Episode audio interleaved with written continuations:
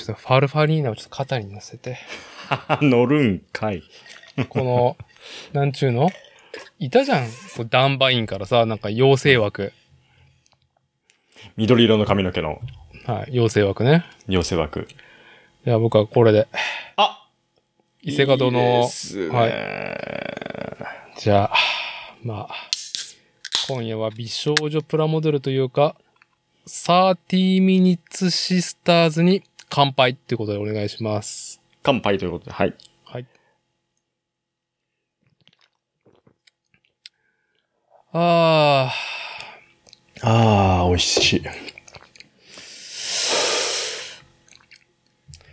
ー、なんかね、うん何、何から、まあ、とっとと30 minutes sisters の話をしましょうか。しましょうか。もう一回マイク触っていい？いいよ。ちょっとね、今日ちょっと前のめりすぎて、はい。あの、気持ちがね、はい。最初にセッティングした位置が前のめりだったからね、マイクが遠いんですよ。あ、ちょっとそういう、そういう前のめりね。はい、はい、はい。いいんじゃないですか？じゃあ、あの、はいはい。まあ、導入の方をね、まあ、サクッとやっちゃいますね。はい。本日の日付は、2022年9月の10日土曜日、時刻の方が21時45分になろうとしております。こちらは、作るをテーマに世間話をするポッドキャスト番組、作例。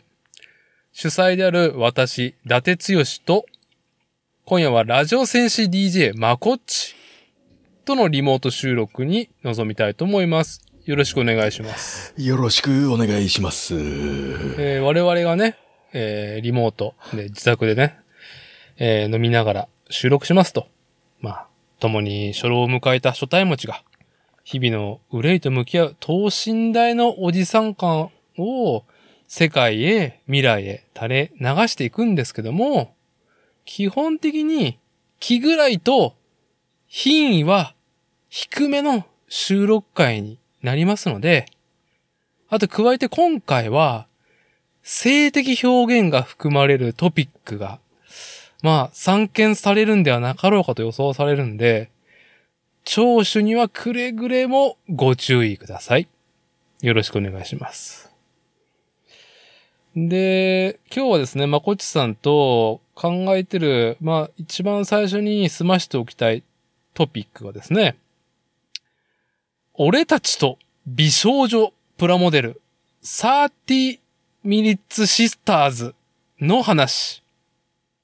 はいうん。これを経て、まあ基本ね、我々おじさんがつべこべ飲みながら行ってしまう、ポッドキャスト番組なんで、このね、美少女プラモデルを経て、もう一つですね、主題を設けまして、俺たちおじさんが見出している、イマジナリースケベ。イマジナリーエロチシズム。それを愛好する姿勢とはっていう話にね、ちょっとなるんではなかろうかと僕は考えてるんですよ。なるほど。というところでですね、まこつさん、えー、今夜はよろしくお願いします。というのと、まずはね、うん深い感謝を改めて、深い感謝をね。まあ、前回の収録回、前回っていうか、えーうんまこっちさんとの前回の収録回が101回となるのですが、ん違えば102回だ。102回、ね。あのーセックスピストルズとね。まあ、産経、労働者階級のね、ああ、話を、はい。盛り上がったあの回で、冒頭で、私だてがですね、えーバンダイスピリッツのね、美少女プラモデルコンテンツ、30 minutes sisters の、まあ、ボディがね、買えなかった。スクールミズクのね、ボディが買えなかったっていうのと、そもそも30 minutes sisters が買えねえよっていうことをね、我々こぼしていましたけどね。うんいやー、今我々のこのね、PC 前とか、私の肩とかにね、うん。可愛い美少女プラモデルがはい。具現化しましたね。乗ってますね。はい。僕、もう僕から見ると、あの、マイクの上にも乗ってる感じがあるね。ああ、なるほどね。ええそうね。はい。いやー、いいですね。いやー、ちょっと、ことの顛末をですね、まあ、まごちさんからちょっと説明してもらえますか？なぜこうなったかね。なぜ、なぜな、ぜ？なぜ、そう、2週間前の収録回なのか、あれは。うんうん。2週間か3週間前は、もう30 Minutes Sisters、2020年の8月から発売されているシリーズ、何も買えねえよと。うん。ん？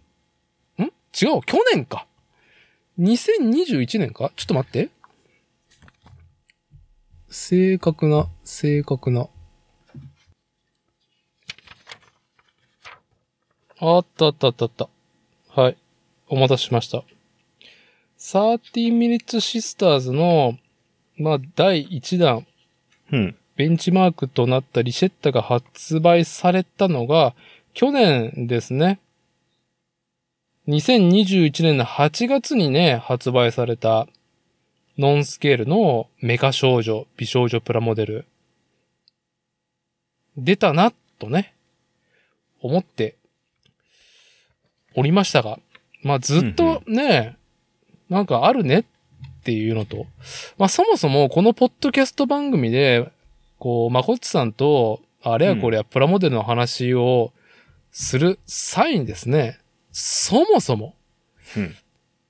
まあ、我々は、30 minutes missions という、バンダイスピリッツから発売されているプラモデルシリーズ。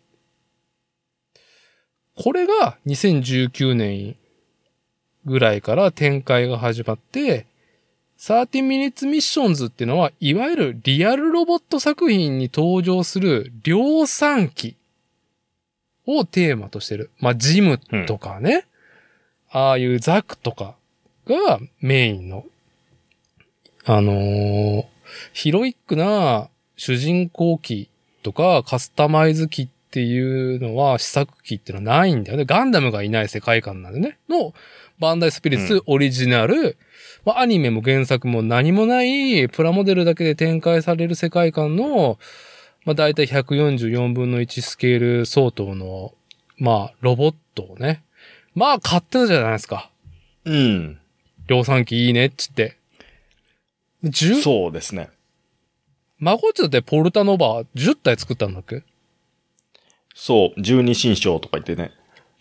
そうだ、12新書だからね、12機作って。うん。僕も僕で、なんか、ポルタノバは部品取りも込めて10体ぐらい作ってて、まあ他のシリーズもね、シリーズっていうか、30 minutes うん missions 買っていて、で、まあ、ポッドキャストでね、その当時我々喋った30 minutes sisters が展開されるっていうことに対して、もうちょっとね、企画がブレてるっていうね、そう。そうだよね、最初ね。最初ね、そんな憤慨を我々。美少女かよっていうね。うん。なんだよこのなんか硬派に、量産機っうん。ていうね、この、なんちゅうの、まあ我々労働者階級にぴったりなね、庶民性のある、うん。うん庶民にこそ、なんか物語んがあるだろう。っていう。そう。量産機からカタルシスを見出そうとしていた、そう。あの当時ね。そこにうん美少女っていう、まあ、うん結局美少女にするのかいっていうねそう。美少女にしちゃうねっていうね。憤りがあったのを経て、今やね、一年経ってた我々はもう気になってしょうがないと。この、ね、うん。バンダイスピリッツのピンクな波動に。で、まあ、全然一年ぐらい全くこの知多半島の店舗ではね、商品も並んでなかったし、うん。まあなんか、うんどっか違う世界線の話なのかなみたいなね。買ってる皆さんの様子を見るとね。それが、どうしてこんなに我々の周りに娘たちが、シスターが揃うことになったんでしょうかっていうのをね。あの、すいません。改めて、ことの顛末を、まこいちさんちょっと説明してもらえれば。一番最初は、もうあれですよね。あの、僕が、あれ何だったっけな？えっ、とね、まあ、あのー会社帰りに、うん。上新のね、はい。店舗にね、はい。塗料を買いに行ったんですよ。塗料、ね。最初。は。最初はね。塗料はい。うんまああのー定期ルーティーンですよね。模型屋っていうか、その、か量販店のプラモデルコーナーに足を運ぶというう。ん。そうそう。で、塗料を買いに行こうと思って。うん。で、なんとなくふっと見たらね、うん。あのーボディーパーツ、そのダーティーが買えなかったって言ってね、憤慨してたあのボディーパーツがね、はい。はい。あれ？あるじゃんって一個ぶら下がってたんです。うん。うん。はい。その、ボディの方だけね、袋がぶら下がってるのが目に入って、うん。うん。あこれじゃんと思って、とりあえず手に取ってね、うん。うん。手に取ったつ次の瞬間、キョロキョロって周り見ましたよね。はい。はい。そう。で、あ、これは買ってあげたら喜ぶやつだなと思って、とりあえずまはいあこれは押さえとこうと思って、その時まだね、ボディパーツとうん。手足が別だって知らなかったの。ああ、なるほどね。はい。はい。うん。じゃあ、似たような、あの、絵の箱のやつもあるなと思ってさ。うん。うん。で、それがね、あと2つぐらいあったのかな。うん。うん。そう。で、それと、まあ箱のやつにボディも一緒に入ってるって最初勘違いしてて僕。はい。うん。まあでも一緒に買ってったら多分いっぱいあって楽しいじゃんと思って。で、はいその、ボディと、まあ手足ね、箱と袋のうん。うん。やつを手にして、あと自分の買い物をね、うん。済まして、まあ、お会計しましたよと。はい。で、車に戻って、とりあえず、ダーティーにこう、お譲りしましょうか。これ、探してたやつこれだよね、つっうん。てさ。うん。はい。で、はいメールを送ったのがスタートね。うん。うん。で、もうそっから僕がそのボディパーツを見たせいで、もう気になっちゃって。30 minutes sisters が。そはい。もう、その前の段階で、あの、うんリリ、リリネルとラランデルだ、ね。うん今度の冬に発売される次のシスターね。うん。それの、えっ、と、予約の抽選の期日に僕が乗り遅れるっていうことで、憤慨してたの、一回ね。はい。あ今年の確かね、5月末か6月の頭ぐらいでしたね。あの、リリーにられる11月、12月に発売される、あ12月とうん来年1月かな、の、はい、30 Minutes Sisters の、えーっと、新規ボディだよね。はい。新規ボディ。それがね、もうか、もう、基本さ、予約取れねえから、一応バンダイスピリッツが公式で、まずは抽選販売券をね、公募、うん窓口開いとって、まあ、こっちはその抽選応募もできなかったんだよね。そう。はい。ああ、いやー、抽選、あれだなーと思って、まあ、帰ってからやるかと思っとったら、まあ、なんだかんだもう忘れてて。で、乗り遅れる。うん、うん。で、まあ、なんだかんだあって、まあ、でも、ボディパーツ見つけてね、ダーティーに、その、よかったらお譲りしますけど、はい、はい。ってメールして家帰ってから、もうね、シスターは、どこにあるんだ はい。もう調べ続けてたね。ちょっと俺でも組ませろよ、みたいな感じで。はい、はい。で、えーっと、まあ、アマゾン、アマゾンだったかな。うん定価がね、2600円ぐらいなんだよね、本当は。2600いくらとかか？税込み、税抜き？まあ、だいたい2000、ちょっと待ってよ。税込み2500 2530円が、うん。まあ、リシェッタ、ティアーシャ、ルルチェ基本、うんうん今現行出てる3種類のボディね。これは基本ボディなんだよね。3種類ボディがありますと。女の子キャラが、まあ、うんありますと。はい。まあ、ノーマルな感じの子と、まあ、若干、あの、背が低くって、まあ、メスガキ感がある子と、まあ、褐色のね、不思議の海のナディア感がある。ちょっと身長と体のボリュームがある。3人の子が出てて、で、それ以降に出るやつがちょっと、それの、なんだろうね。うん。それをベースにした違う子が出てて、ちょっとそれは価格が3300円ぐらいになるのかな？まあでも、それぐらいのね、えー、基本の小売価格だと、はい。あの、うんうんリスナーの皆さん感じてください。はい。でね、それが買えねえんだよね、通販でその定価でなんかそう。。そう、もう、ね、値段が高騰しちゃっ高騰っていうほど高騰じゃないんだけど、ちょっと割り増しぐらいな感じだったよね。倍で、ではないもんね。倍ではない。でうん、アマゾンで見たら、うん。えっ、とね、1個目の、えっ、と、リシェッタと2個目のリ、ティアーシャがうん。割と高めだったんです、その時。うんうん、うん。、で、その3つ目に出たルルチェが3300円ぐらいだったんですよ。はい。はい。で、まあ、これぐらいなら、まあ、試しに買ってみるかと思って、はい。で、まあ、ポチッと、ルルチェをポチッとして、はい。で、しばらくしてから、気になっちゃって、また。いろいろ。そうか。それ3300円でルルチェを俺は買ったんだと。ほーと思って3300円でも安い方だよね。うん。そう。あの、ではい。その価格帯で3つ買ったらもう1万じゃん。うん。ざっと。うん。で、ちょうどその時にメルカリを見たのね。そしたら、1万ちょいぐらいで、はい3体セットで出してる転売屋、転売屋の方がいらっしゃったんですよ。いやー、いますね。微妙、ええ絶妙な価格帯でね、出してますよね。そうはい。まあ、ちょっと待って。1万ちょいだろ？これ。で、メルカリだと1割売り上げから引かれるじゃん。で、うん送料がかかるから、この人にとっては、そんなに定価からプラスないよなと思って。うん、うん。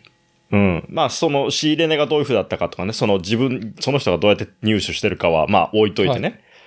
定価で、まあ、それに、えっ、と、手数料と送料の分乗っけたって考えりゃ、まあ、自分を、ね、転売ヤーに屈したっていう風に捉えずにも、買えると思って。で、まあ、とりあえずそれをポチったんですよ。はい。で、その、ルルチェのやつはキャンセルして、アマゾンのやつはキャンセルしてね。はい。で、3体のやつ買いましたと。の、そっからですよ。はい。ね。これは、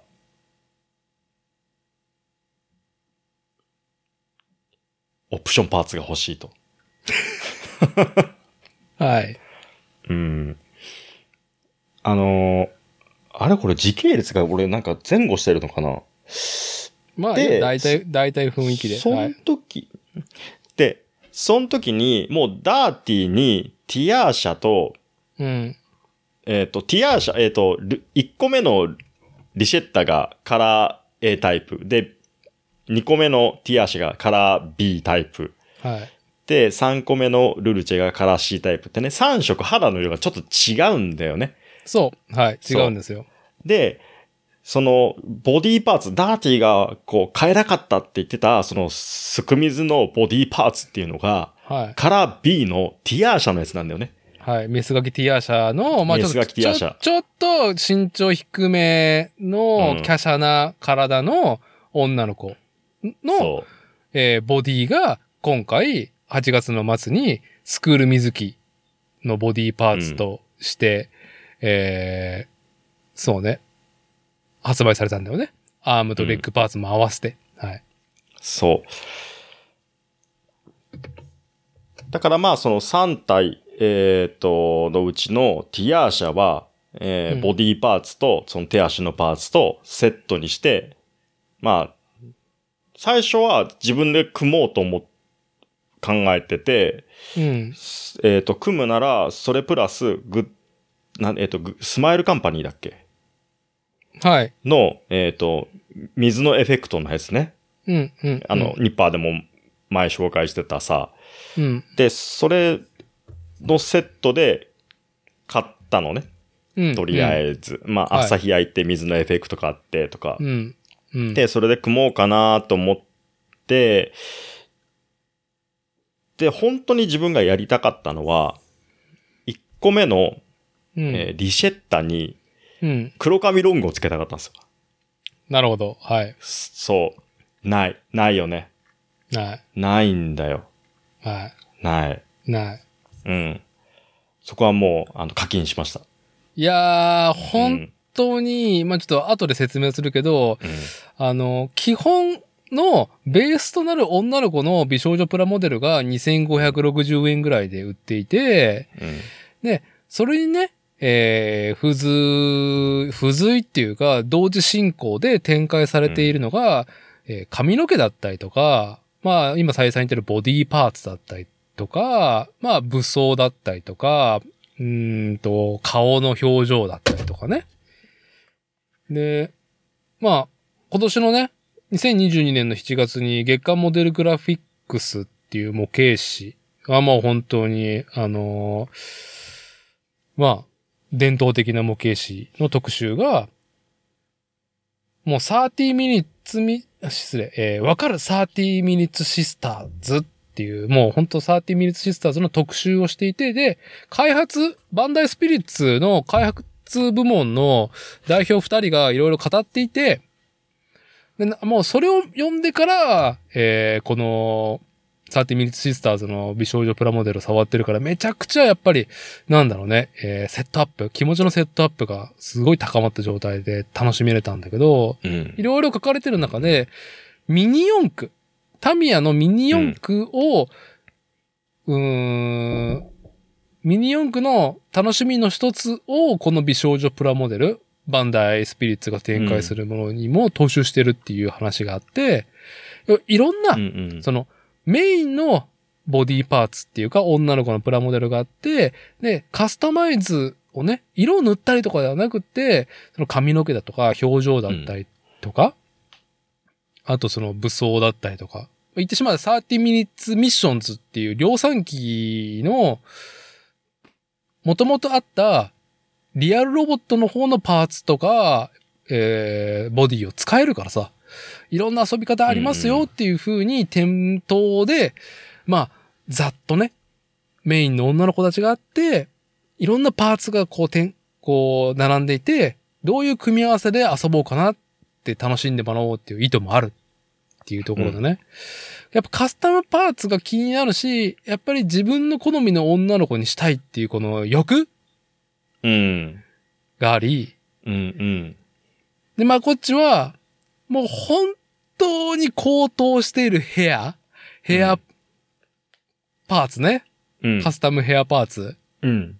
課金しちゃうんですね。ボディーパーツってか、もうね、あの、これもう、あの何、え、これキットの値段じゃんぐらいの。そう、だから、500円切ってるかぐらいの価格なんだよね。確か髪の毛だけだったらね。そんなもんかなそんなもんか。うん。うんボディーパーツとかもだって800円ぐらいだからね。うん。本来は。だけどまあこれは、買っとこうと思って。はい。うん。まあ金なら、あ、出すわ、つって。とりあえず。さすが初老のたしなみね。うんはい。出すはい出す出す現金でぶん殴るっていう。はい。そう。で、まあそこは自分のそのこういう風に作りたいって、こういう風にしておきたいっていうのを、うん。まあ形にしないと多分もやもやずっとするだろうなと思ったし、はい。買った意味もないなと思ったから、まあそこはもういいと思ってね。はい。で、まあ買いましたよと。だからまあ、あの、心置きなくね、ダーティーに、どうですか？ボディーパーツ、すく水のそのやつと、ティアーシャとはい、水のエフェクトのやつと、いくら、これいくらいくらでお譲りしますみたいなさ。はい。はい。まあ、転売屋から買った、あのーね、えー、レアプラモデルを、まあ、さらに、えー転売するっていうね。こう、そう市場を回した。裏市場を回してもらった。そう、良心的転売屋ですよ、僕は。良心的な価格ですよ。はい。ええもう即答ですよ。はい。うん買ったと。はい。あの、以前、あのーレプリカント FM でゲストで来てたね、プロ転売ヤーの M さん。はい。であればありましたねね、もうちょっと値段つけたんだろうなってところは、私はね、良心的な、はい。はい。アマ転売ヤー価格で。まあ、フレンドシップに乗っ取る、フレンドシップ、そはい。う。ね。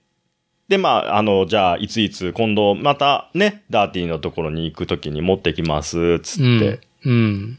で、その、ダーティン家に届ける、ま、前の日かなその前の日だったかな？忘れたけど、うん。また例のごとくね、パトロールに行ったらさ、はい。いやいやいや、普通に店頭にリシェッター売っとるやんって。再販、まさかの再販の在庫が定価で並んでいるって、初めて店舗で並んでるの見たっていうね。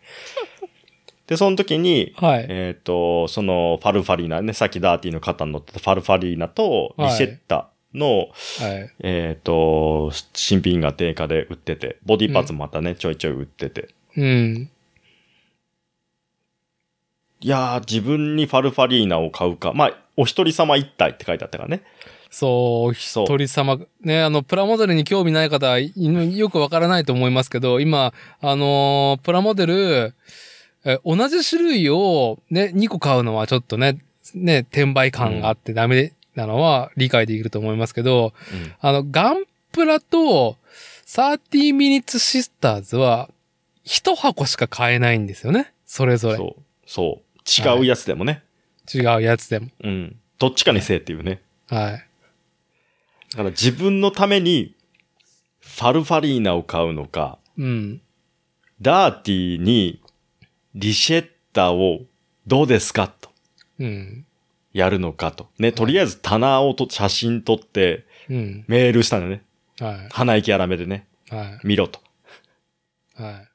こんなことになっている。見てくれ。ってうん。うん。言ったらまあ、リシェッターにね、ちょっと反応。ファルファリーナは普通になんかこう、別のところで入手できそうだからっていう風で、まあ、リシェッターが気になるっていうところでね。ああ、わかった。じゃあもう、じゃあ抑えとく。リシェッターを僕も持ってるか、やつだったからね。うん。まあ、抑えましょう、つって。はい。で、そんなこんなで、ダーティーのとこに、先日お届けしたわけですよね。はい。ね。えーあのー手押しでね。はい。ええーファミリーの、まあ、まこっち家と私伊達家がね、私伊達家の倉庫で、まあ会食兼、まあちょっと近くのね、酒蔵さんのお祭り遊びに行こうっていうね、ちょっと、えうん。まあファミリーセッションをする際に、まず、まあほんと手押しの美少女プラモデルを、えー双方の家族に、ね、認知されないように。僕あの、台話の、台話のあの、何？タックルケースってかあの、ルアーとかさ、ああいうはい。ね、ものを入れるソフトケースのね、はい。あれに忍ばしてもらって。忍ばして、ええはい持っていきましたからね。ええいやー。なんだかんだでも、本当に店頭で見たのが初めてだったから、まあ、テンション上がったっすよね。本当にあるんだと思ってさ。本当に、本当にいるんだっていうね。シスターが本当にいるんだ、みたいな。それな、なんだよ。それなん、なんだよ。まあ、箱の、でもさ、ゆ箱絵だけで見ると、そんなにね、こう、なんていうのかな。それこそフレームアームズガールとか、女神デバイスとか、ああいうやつの箱絵に比べると、割とシンプルなね、印象を受けるんだけどね。シンプルというか、まあ、なんか、えーっと、レーティングがうん。広めかなっていう、さすがバンダイスピリッツさんがやってるっていうところで。ああ、なるほどね。あのー、角のセクシーさもないし、うんうんうん。なんだろう、過度な、その、なんだろう、なんだろう、箱だけでも美麗な感じにするっていうことはないし、そもそも量産機が、まあリアルロボットの量産機が、まあ、ラインナップされていった、まあ、ロボットプラモデルシリーズの派生もあってね。30 minutes うん missions のまあ派生で、まあそのデザインも踏襲してるから、うんまあね、踏み金師のね、やっぱその燃え盛る、本と女の子のね、この絵力強いけど、他のね、美少女プラモデルに比べると、まあまあ質素というかね。う。うんん。はい。そう。だけど、目に入ってきたときは、周りの色が消えたよね。いやー、これさ、これ、リスナーの皆さん、本当にプラモデルもやってなくて、しかも、プラモデルやってても美少女プラモデルっていうのをね、あのーあまり、こう、そう腰上がってない方にはピンとこないと思うんですけど、まあ、発売から、我々は1年待ったのだ。うん、最初はけなしてたけどね。最初はね、まあ完全に、あの、好きな。な女の子を邪気にするムーブだろ、それっていうね。今となって言えば。今となってはね。今となってはね。そう。で、だから、まこっちとのこのね、まこっちが実店舗で、あのー本当ね、鼻息、ね、こう、本当荒げて、メールしてきて、僕もその時も配達途中で、まあ模型園に寄ってたぐらいの余裕があったから、やりとりしててさ、うんうんで。その前夜に、僕は、まあ一応、5番目だから最新のボディかな？最新の女の子、ファルファリーナ？うん。が、まあなんかさ、もういい加減買おうかなって、まこっちが、うん。ね。まず、ティアーシャのボディ買いましたよってね、スクール水木のね。うん。で、で、その後に、あの、ボディだけ譲りますよから、まあ、ちょっとメルカリでまとめて買ったから、ティアーシャの、あの、うんうん本体も譲りますよっていうので、まあ、ティアーシャゲットだったんだけど、うんうん。まあでもさ、もうここ、なんだろう、数週間ずっとネットパトロール、ネットショッピングパトロールで、もうアマゾンの跳ねてるうんうん。やつが、もう、もうね、もう相場もずーっと見てたから、あ、ちょっと今日100円安くなったなとか。ファルハリーナ3300円定価に対して4000円中盤から前半をずっと推移しとったんだああ、よね。はははは。推移してて。で、うーん、買っちゃおうかな。まあ、たかだか700円あ上げだしな、とかって迷っとったんだけど、うんうんうん。まさかの、俺たちの駿河ああ、そこに来たんだね。屋には3300円定価でポーンって新品って出て。ほうほ目を疑ったよね。う。うん、うん、うん。いやいやいやいや、待て待て待て、これ、待て待て待て待て待て。そんな、そんなバカなみたいな。うん、そんなバカなと。で、もう一回 Amazon のレートを見て、うん。アマゾン全然4200円だな、みたいな。いや、ほんとこれ？みたいな。なるほど。だから、マゴッチが。上新の店頭で、初めて30 minutes sister の、シスターズの箱を見たっうんていう週末に入荷日だったんで、要は。あの週末は。なるほどね。入荷日なで、うんうんうんうん。店頭に並ばせるのと、あとネットショッピングの方でも在庫ポンと入れたんだよ。で、日が変わってて、うとうと俺しとったから、うん。寝転がりながら、布団の中で PC 触ったから、うんうん。いや、マジかよと思って、とりあえずポチって買って、ちょっと心拍数上がるよね。うんうん。次の日起きた時、あれ？夢かな？みたいなね。うん。で、一応ね、あの自分のアカウントの購入履歴見たら、超えてる定価で、みたいなね。夢じゃなかった。夢じゃなかったっていうのから、まあ、こっちが実店舗にね、30 minutes sisters 売ってるっていう流れがあって、ああ再販の週末だったんだなっていうう。んうんうんうん。なるほど、なるほど。はい。で、まあ、おかげでね、まあ、我々今、美少女プラモデル、バンダイスピリッツのね、メーカー少女たちにね、囲まれて、今収録してますけど、ビール飲みながら。やっぱり、あのー私は、とりあえずね、まあ、写真も先行して送りましたけど、まあ、譲っていただいたティア社と、まあ、スクール水着のボディと、まあ、肌色のね、アームとレッグパーツつけてね、うん。えー、あのー本当に、ただのメスガキがスクール水着で剣をね、あのースキップしながら振りかざそうとしてるっていう、あのーうんうん。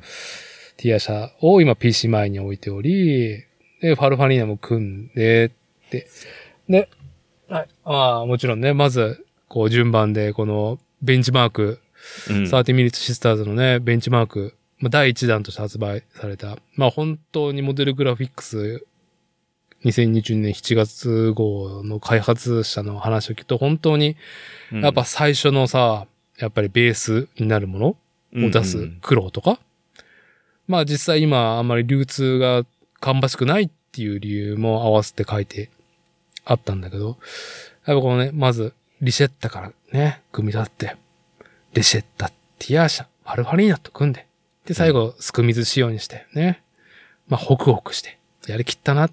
まあこのし、このね、収録に間に合わせてね、まあ、う美少女プラモデルの話で、まこちさん盛り上がりましょうよ、と。で、一方ね、まこちさんは、と思って、見てみたら。いや、もう完全に初代プリキュア仕様の30ミニッツシスターズじゃないですか、それは。いやーもう、はい。いいでしょ？顔を見せてください、顔を。ご尊顔をちょっと拝まさせてくださいよ。このやっぱり後ろにこのカタパルトオフィサーがね、はいい。けってやってるとこもいいでしょ。はい。いいですね。巨大娘のね、あの、文脈としても。後ろ姿だけだと、もうリシェッタとして見えないもんね、黒髪ロング。でしょ。完全に。はー、なるほどね。で、リシェッタの髪を、を、そうそうそうそう。ルルジェにつけてね。さようでございます。褐色の、褐色の肌に、まあライトグレーのね、うん銀髪っていうね。そう。はい。あの、壁が弾むわっていう。あ、しかも、スケベな、ね、インマ対戦みたいなボディーパーツもつけて。これでも標準なんですよ。ルルジェこれか。これなんですよ。これで、ポニーテールなんですよ。クリゲのね？そうそうそうそあーう。うん。完全にあのー黒い女の子とね、黒ベースの、うん黒基調の女の子と白基調の女の子が二人いるからね、まあ初代プリキュラ的な、ね、あのーこう、色の配置だなっていうのと、うん。いや、買えないや、ヘアパーツは。買えない。本当に。買ったじゃないか。買ったよ。3倍ぐらいだもんね、相場が、定価の。するね。これ。そのく、ああ、俺もその黒髪ロングさ、欲しいからさ、見たけど、人気で、人気ですげえ高えんだよね。ああ。素晴らしい。でしょ？でしょ？って言っちゃうもんね。はい。誇らしく、うん100点。100点。まあ、100、そもそも100点のだったのが、まあ、ブーストされましたよね。そう。あのーどうですか？この美少女プラモデル。なんだかんだ言って、今のトレンドとされる美少女プラモデルを初めて組んだんではなかろうかと思いますけども。はい。はい。まあもう本当色も塗らずにね、そのままでもう、えもう担保印刷で目とね、表情、眉毛とかはさ、しっかり刻まれてるから、もう、もうさ、完成しちゃうもんね。そう。そうね。完成しちゃうね。どうですか？美少女プラモデル人生初。これ何なんだろうね、これ。っていう話を今夜したいんですよ。はい。あの、メルカリで買った時に、うん。僕ある言葉をダーティーにメールしたと思うんですよ。はい。なんでしょうあの、どこかで重い扉が開く音がしたっていう。この、はいはい。ね、はい。うん。まあ、完全にこのエルデンリングメソッドで、ね、はい。あれどこの扉が開いたっていうご、ね。ご、ごこれごこれ霊秒、霊秒じゃねえや。あの、あれね。なんだっけあの、墓に入る時のね。そうそうそうそうはい。レバー、あれどっか扉開いたっていう。重い扉のね、開く音がしたと。はい。今までに、こう、美少女キャラとかっていうものに、まあその、なんていうのかな。まあアニメとかさ、漫画二次元のものに対しては、それなりに免疫できてきたなとは思ってたんですけど、はい。その美少女フィギュアとか、うん。プラモとかっていうのは、割と車に構えて見てたんですよ、ずっと。はい。まあね、うんブライで生きてきた人間が、何が、何が女の子、フィギュアだ、女の子プラモデルだと。そう。肉でも食いに行けよ、その金でって思ってたぐらいだから。ブライな発言ですね。はい、硬派な。うんはい。はい。で、その、前から、その、まだその僕がね、あのー浅いからだとは思うんだけど、うん。フィギュアは、おそらく、えーそんなにね、た、なんかこう、ものとしての完成度はもちろん高いと思うんですけど、うん。ポージングもね、できないしさ。あの、まあ、その、出来上がってるものをめでる。まあ、っていう、美少女フィギュアが、うん、まあ、その言葉が、まあ、あのー広く知られるようになった時の美少女フィギュアといったら固定ポーズの、まあ、うん、なんだろうね。昔ガレージキットで自分で色を塗らんとかんのやつから、やっぱり爆発的な人気になったのはやっぱもう着色済みのね、美少女フィギュアが展開された時にまたすごいブームになったんだよね。いつかちょっと思い出せないけど、もう20年ぐらい前からだと思うんだけどさ、全然。はい。で、そっから、あの、一番最初はやっぱでもね、あの、シシベシオンかもしれないね。あの、この美少女プラモデルというか、まあ、まず、うん。プラモデルと言ってるけど、まあもしかしたら言い訳としてね、うん。プラモデルだからっていうところで扉を開けちゃったのかもしれないんだけども、うん。はい、シシベシオンがね、まあ、我々があの、アニメ境界戦記でもうメインでタイアップしている、まあ、造形物、立体物はプラモもフィギュアもバンダイスピリッツがやっていて、で、うんうん。ロボットもね、まあどちらかというとね、子供と一緒にね、あの、我々の家族は楽しんでいて、境界戦記をね。うんうん。で、そこに、まあ、唯一いるヒロインの、フィギュアライズスタンダードっていう女の子プラモデルが出たんだよね。うん。ラインナップでそうそうそう。うん。で、あれ買って、はい。買って、まあ、組み立ててみて、あの、白衣を着てるんだよね。白衣をね。はい。シシベシオン自体が。はい。で、その白衣を、まあ、ボディーパーツとしてのね、白衣なんだけど、それを着せる前、うん、前。はい。その、可動域が半端じゃねえぞと。足のね、足腰のね。足。の、足腰の。はもう、すげえ可動域になるんだけど、い。はい。完成形、まあ、白衣をね、まとった状態になると、急に可動域がもう極小、そう。狭くなる。M 字開脚ぐらいね、容易にしていたあの稼働が、うんあの、まあ、結局プラモだから、白衣が、まあ、プラスチックで固定されてるから、そのうんね、白衣の下部の範囲しか動かせないっていう、ほぼ動かねえじゃねえかっていうね。うん。うん。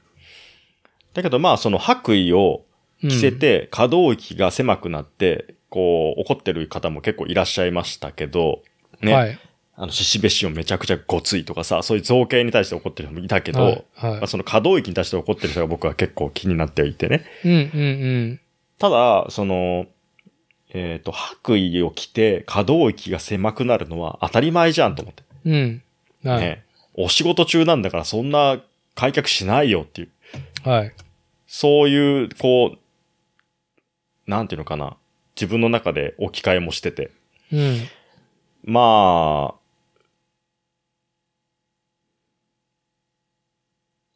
そう、か、なんていうのかな。あの、ちょっと話ずれるけどさ、うん、全然。えっ、と、車のスケールモデルをうん。作った時に、プリウスかなんかを作った、えーっと、記事、あれ、あれ、ハイパーアジアさんだったっけ？ハイパーアジアさんだと思うよ。あの、実写と見比べてるやつね。ああ、そうそうそうそうそうそうそうはいそうそうそう。で、手のひらサイズで俯瞰して全体像を眺めれるからこそうん。楽しめる造形だったりとか、うん。で、もちろんそこの、えっ、と、スケール、モデルを組み上げるまでに、うん自分でさ、まあエンジン乗せてとか、いろんなボディパーツくっつけて、はい。一個の形にしてるから、その中がどうなってとかさ、ある程度自分の中で透かして見えるっていうかさ、うん、うん、うん。うん、すごい、ああ、すごいいい楽しみ方してるなと思ってて、はい。そのままその楽しみ方っていうのを、ししべしおんに持ってきてたんですよ、僕。割とね。うん、うん、ううんん。はい。だから、あの、白衣を着てて、可動域が狭くなるとか、まあ、全体的にちょっとね、バランスがどうなんだとか、そういうところはまあ置いといて、うん。あ、これはこれで完成形置いといても、膨らむものがあるなと思って。うん。うん。まあ違うよ、膨らむものって。想像がね。いや、いろいろねうん胸も膨らむかもしれないですしね。そう。はい。で、ああ、なるほど、なるほど、と思っていて。はい。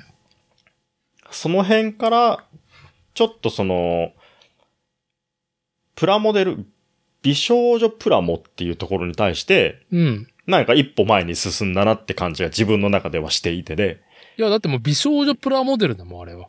うん。完全に。はい。その、今まではさ、要は、あの、フィギュアとかさ、そういう完成されてる、すごいポー、あ、もうこれはもう可愛いね、これはもうセクシーだねって言われてるものをめでるものなんだよねって思ってたんだけど、はい。割とその自分で好きなポーズだったりとか、まあ、組み立てていく中で、自分の中で、こう、いろんな想像が膨らむっていうのはさ、まあ、あの、それこそ、ポルタノバ12個作ってる時にもさ、うん。いろんな思いを馳せた、巡らせたわけだしさ、はい。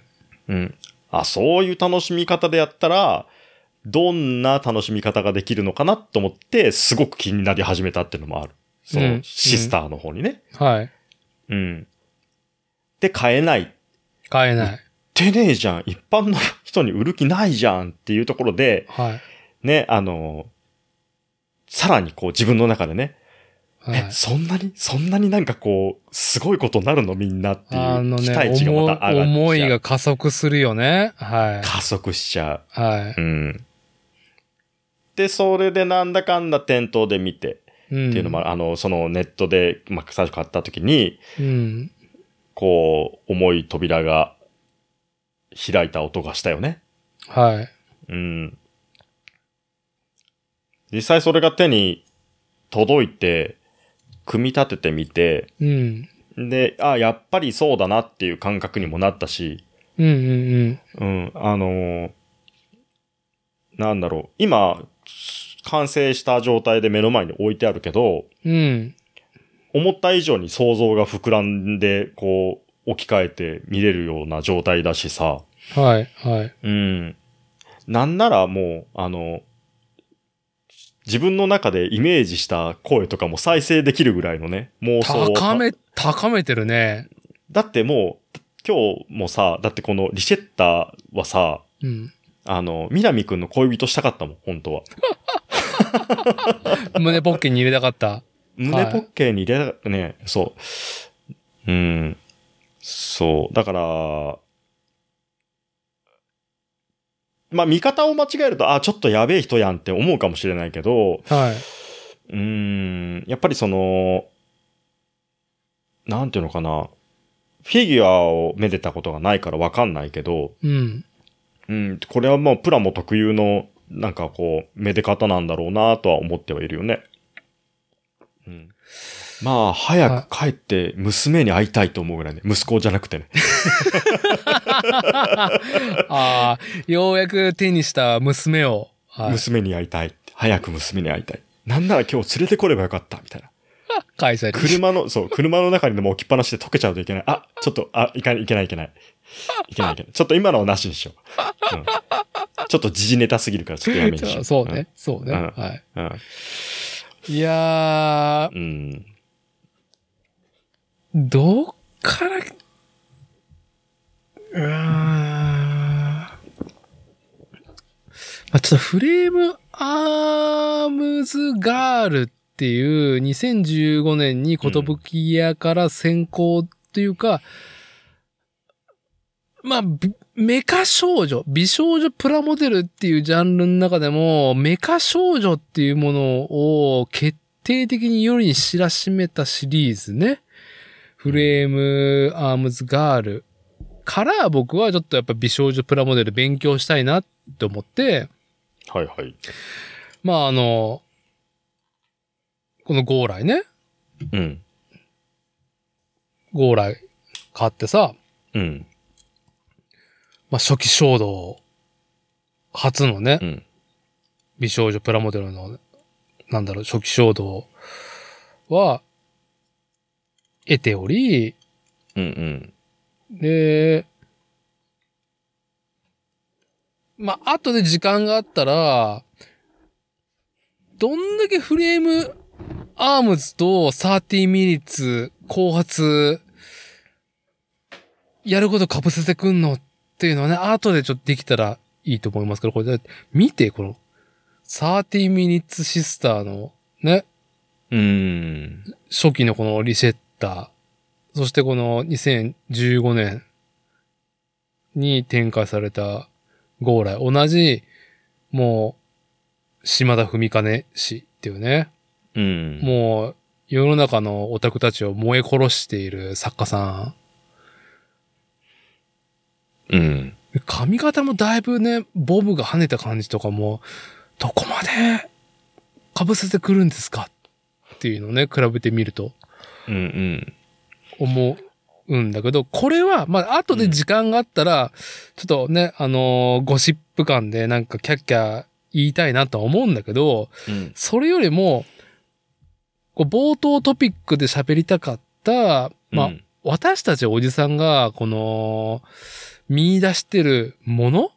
うんうん。何に、この美少女プラモデルに見出してしまってるんだろうかっていう話は、根幹にあるその初期衝動は僕はゴーライをを作った時に感じていて、うん。で、30 minutes sisters も組んで、まあ同じベクトルの強いものを感じてんだけど、組み立てて置いとくと、存在感が半端ないんだよね、この、美少女プラモデル。うん。半半端ないんですよ。うんうん。で、何なんだろうな、これはっていうのはゴーライ作ったフレームアームズガールを作った時から何なんだろうなと思っていてうんう、んで、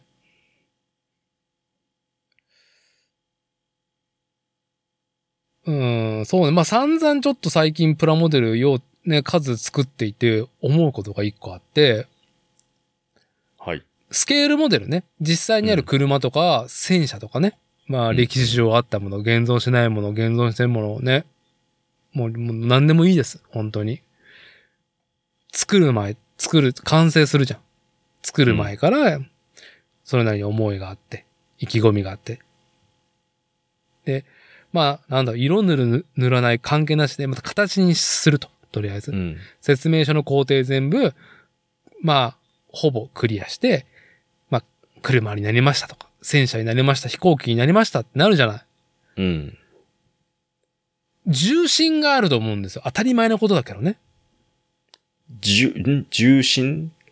本当の、本当にね、あるわけじゃないですか。実機だったりとか実写がね。うんうん当。たり前のことだよ。それを、えーっと、縮尺し、うんで、小さくしても、その特徴が、なんだろうね、えー、なんだろう、こう、ミニチュアになった、模型として小さくなった場合でも、うん。実際のものと見比べてみて、自分のイメージがちょっと狂わないようにちょっとディフォルメがされてんだよね。各社アレンジで。あー、なんか、長谷川は忠実だとかさ、そのまま縮めただけの尺とかさ、そうそうそね。う。それもあ、塩梅がメーカーメーカーで違ったりとか、シリーズうんで違ったりとかするんだろうね、きっと。うんうん。だから、当たり前のことなんだけど、重心があるわけよ。うん。重さの心ね。重心って。そう。はい。うんうんまあ、車とか戦車が分かりやすいよね。うん。うんちゃんとね、地球の 1G 受けて走るもの。うん。だからバランスもそれなりに用途用途で考えられられてるわけじゃん。うん。その、なんかモンスタートラックとか、いや、そう、モンスタートラックとか、あの、ドラッグレーサーですらね、トッピな形になっても、走行が成立するような、なんだろう、こう、バランスじゃん。うんうん。で、これは、まあ、当たり前のことだけど、スケールモデルには、重心がありますと。うん。で、型や、ガンダムとかガンプラとか、うん。まあ、30 minutes missions もそうだけど、うん。リアルロボットという呼ばれるもの？うん。って、重心がねえなって、思っていて、うん。ちゃん、実際にはない空想上のものだから、しょうがないんだけど、例えばアニメだったりとか漫画であったりとかね、うん。から起こされてるものだからね、重心が当然考えられてないし、うんまあ、、リアルロボだったら重心もそれなりに考慮した雰囲気出すけど、まあでも、まあ、なんだろう、とん、とんでも立体物なわけですよ。うんうん。でも、逆に、重心がない空っぽのものとすると、うん。ガンプラが顕著なのかもしれないんだけど、我々の年齢層とすると、あ、これマジドムじゃんって思うのって重心が生まれてると思うのね。ほで、それって、アニメとかを見た時のみんなが、まあ、平均的に思っている、そのドムであるっていうものに造形がなっていると、プラモデルとしてね。う。うんで、いろんなバージョンもあるしさ、いろんなメカデザイナーが触ってるものとかもいろいろあるからさ、ある中で、特にまだ未視聴のアニメのプラモデルが先行で発売されて作った時に空っぽを感じるのね、めちゃくちゃ。ほ先行のハサウェイから特に感じたんだけど、う。うん。なんか、メッサーとか作ったのに、かっこいい。うんうん。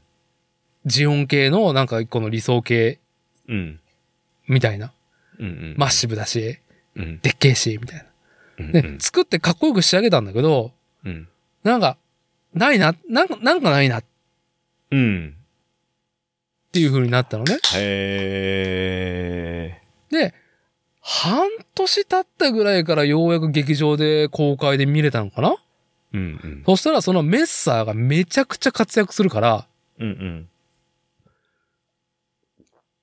だから劇場で見てた時に、あのスカートのバインダー、こういう風に、あ、テキストで書いてたけど、あこういう風に動くから、ああいう風にこうね、まあ、限られた、こう、プラモデルに落とし込めるギミックがいね、あるんだな、っていうのもあるし、いや、まあ単純に映画一発見たらめっちゃかっこいいわ、メッサーってなるのね。うんうん。そしたら途端に自分のその作ったプラモデルも重心が生まれるわけよ。動きが見えてからってこと？動きが見えたのと、それも一部の要素だとはもちろん思うんだけど、うん。やっぱ世界、その、例えばモビルスーツ、メッサーっていうものがある世界、うんうんうん。と、どういう環境か。で、どういう動きをして、誰が操縦してとか、そこに物語がどういう風に絡んできたのか、うん。展開があったのか、戦術があったのかとかね、うんうん。が、自分が感じると、まあまあアニメ見たりとかね、感じると途端に、その、なんかなんもねえなと思ってた、そのプラモデルのロボットが、すごく重心を感じるものになるのね。最近だと、水星の魔女っていう今度の10月やるガンダムシリーズ最新のね、ガンダムシリーズも先行してプラモデル出てるから、まあ、デザイナーも今旬な、それこそ30ミニッツミッションズやってる人たちだったりとかさ、はいうん、もう今ロボット、リアルロボット系だったらこの人たちみたいな人たちが作ってるから当然かっこいいんだけど、うんうん。完成してもかっこいいプラモデル、かっこいいロボットだな以外何もないのね。ああ、まだ、その、いう重心が見えないっていう見えなところのかいっていうところで。うん。で、ついこの間ようやく配信されたから、プロローグがね、水星の魔女のね、うん。見たらめちゃくちゃかっこよく両者動いてて、うんうん。ああ、重視生まれたなって感じてるんですよね。うんうん。で、話をようやく美少女プラモデルの話に戻すと、その、なんな、なんなんだこの存在感っていうのをね、うん。我々、女の子と、女の子のことをどんだけ考えてきたんですか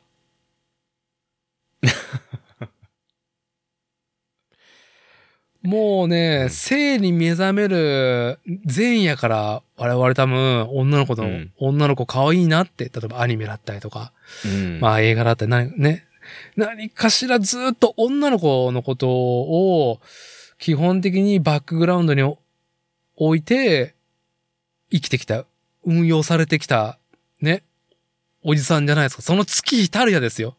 うん。どんだけ女の子、女性というものをね、見、感じ、まあ、いろいろね、イマジナリーを膨らましたかっていうね。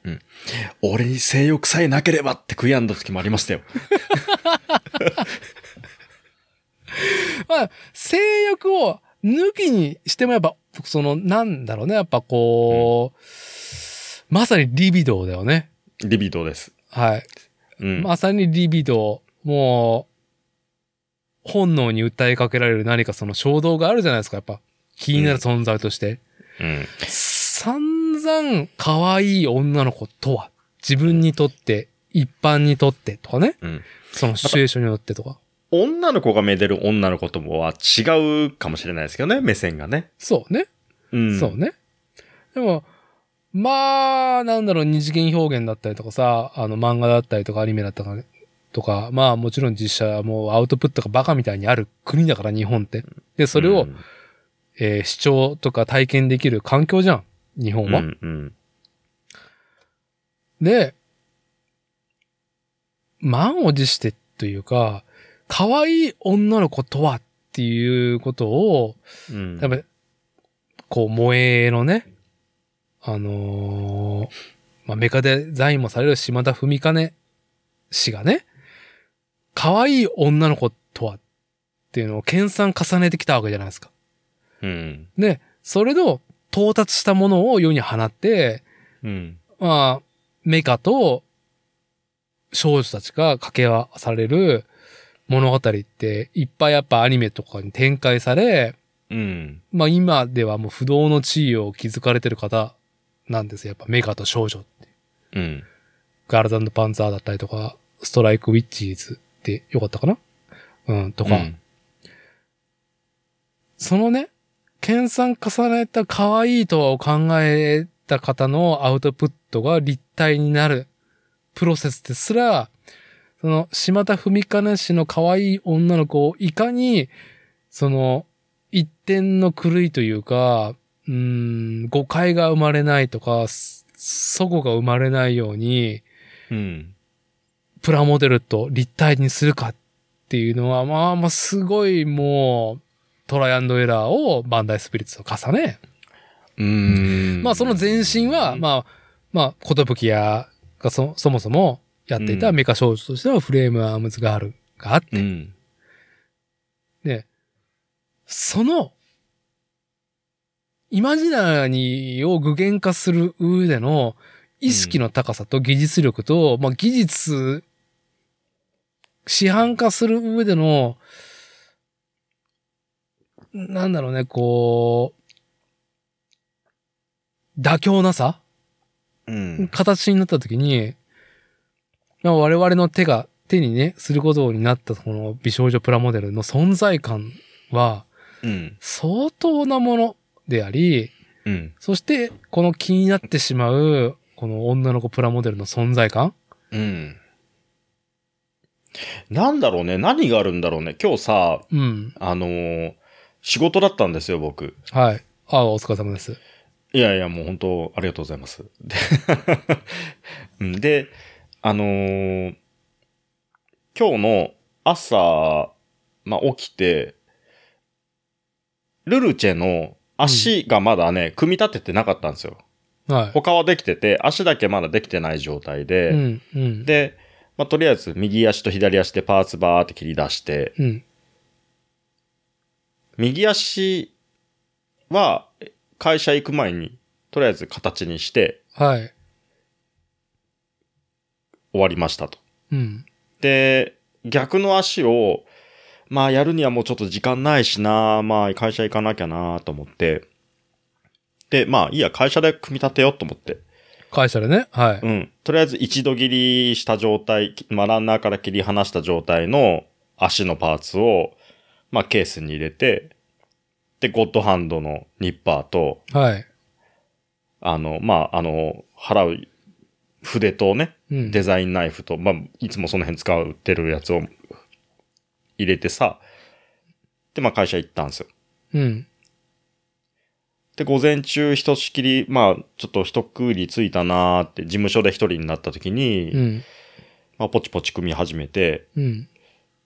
で、まあ、まあ、10分ぐらいで形になりますよね。はああ、できた、できた、と思って。で、ちょうどその、僕のカバンの中に、あのトートバッグの中に、い。うん。プラモンの断片が入ってるのを、まあ、会社の同僚がそれチャって見て、うんあ何？ガンプラ？とか言って、うん。で気になってる様子の、まあ、同僚がいてね。うん。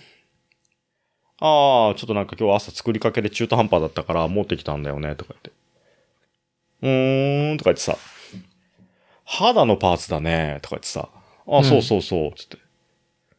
これ、あの、そうなんだよ、ひ人なんだよね、これ、つって。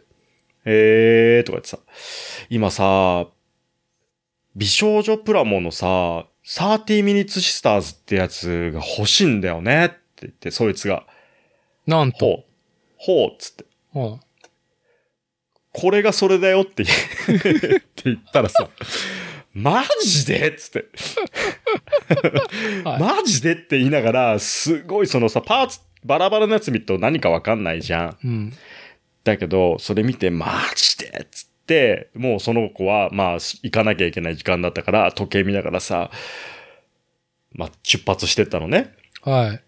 で、まあ、組み立てて形にして、片足できたと。まあ、うんちょっとね、あの、足の肌の部分が見えてるところもあったからさ、まあ、形にしたやつを写真撮って、で、そいつメールしたの。ね、Hey Siri っつって。うん。はい。そう。ほんならまあ、すごいなんかキャッキャキャッキャ言ってて、それ、会社の同僚の、あの、前からね、たまに話題する、ね、会社の同僚がいてさって言ってたやつ。とはあまた別の、いや、別のやつなのね。コロ仲はいいあのー隔離された時にリアルグレードのサザビー作った人ではないんだ。あ、ではなく、はい、はい。うん、またもう一人のやつなんだけど、別のやつなんだけど、で、うわ、マジでいいなとか言って、で、またそいつが事務所戻ってきた時に、うん。ちょ、見してよ、見してよ、とか言ってさ。で、まあ、見ちゃ、うわ、いいね、これ、いいね、とか言ってさ。で、最初さ、美少女プラモって言うと、うん。まあちょっと説明するのめんどくさいし、はい。なんかね、ちょっとね、こう、そんなにリテラシーない人から見るとさ、うわ、気持ち悪いみたいな感じで終わるような内容だからさ、まあ、その、レッテルを貼られてる感は、まあ、否めないよね。そうそう。はで、その辺説明するのがまあ煩わしいから、い。うん。まあ割と遠巻きにしてたんだけど、その温度感を向こうが先に察知してね、はい、はい。あの赤い子いるじゃん、赤い子。俺それが欲しいんだよ、とか。まあティアーシャだったの聞いてったら、ティアーシャが欲しかったんだって。ああ、はいはい。そう。で、ああ、そうなんだ、とか言って。いやー、あれ、そうそうそう、こういういきさつで、これこれこうで、知人にあげたんだよね、あの、譲ったんだよね、とか言ってさ。はい、はい。で、その時にちょうどダーティがあの、海で写真撮ってるやつとかさ、送ってくれてたから、あ、そいつに、今日ね。はい。そう、はいもう、ほらほら、ちょっとその人が、なんか高まってこんなことしとるわ、つって見したらさ、デレ楽しそうじゃんとか言ってさ、もう、で、入れ楽しかったからね、今日の撮影。そう、ティアーシャを海に連れて行き、うん。で、家にね、また、あの、何、ボディパーツ取り行ったのかなんかで、また海でそのすく水のやつを、はい写真撮ってたやつを送ってくれたじゃん。うん。うん。まあ、見したらさ、テレ、楽しそうっつってさ。うん。うん。ただその彼が言ったのが、その、美少女プラモとかもともと作らたことない子なのね、その子。なるほど。はうん。で、ガンプラは作るんだよ。い。うん。で、ガンプラとかそういうロボット、スケールモデルは作んないな。ほんとガンプラだけかなは作るんだけど、うん。あの、美少女プラも作ったことないけど、このシリーズのやつは、あの、全然可愛い可愛い。これ欲しいもん、これ。つって。うん。全然なんか恥ずかしくないわ、これは。つって。っうん。て言ってたの。やつがね。はい。で、あ、なるほどな、と思ってさ。で、そう言われると僕自身も、あ、確かに、なんでそんな美少女プラモってハードルを感じてないんだろうって思ったの。30ミニッツシスターズに関して。うん。うん。うん。だからさっき今ダーティがさ、いろいろい、その島田文金っていう人が、うん。えっ、と、もともとそういう美少女っていうものをはい。高めていって、で、それを形にしてね、うん。立体にして世に出すときにいろいろこう妥協なくいろいろやってきたっていうさ、うん。その中にさ、なんだろう、そういう要素も入ってんのかもしれないよなと思ってさ、知らないうちにそういう、何？美少女プラモっていうもののレッテルを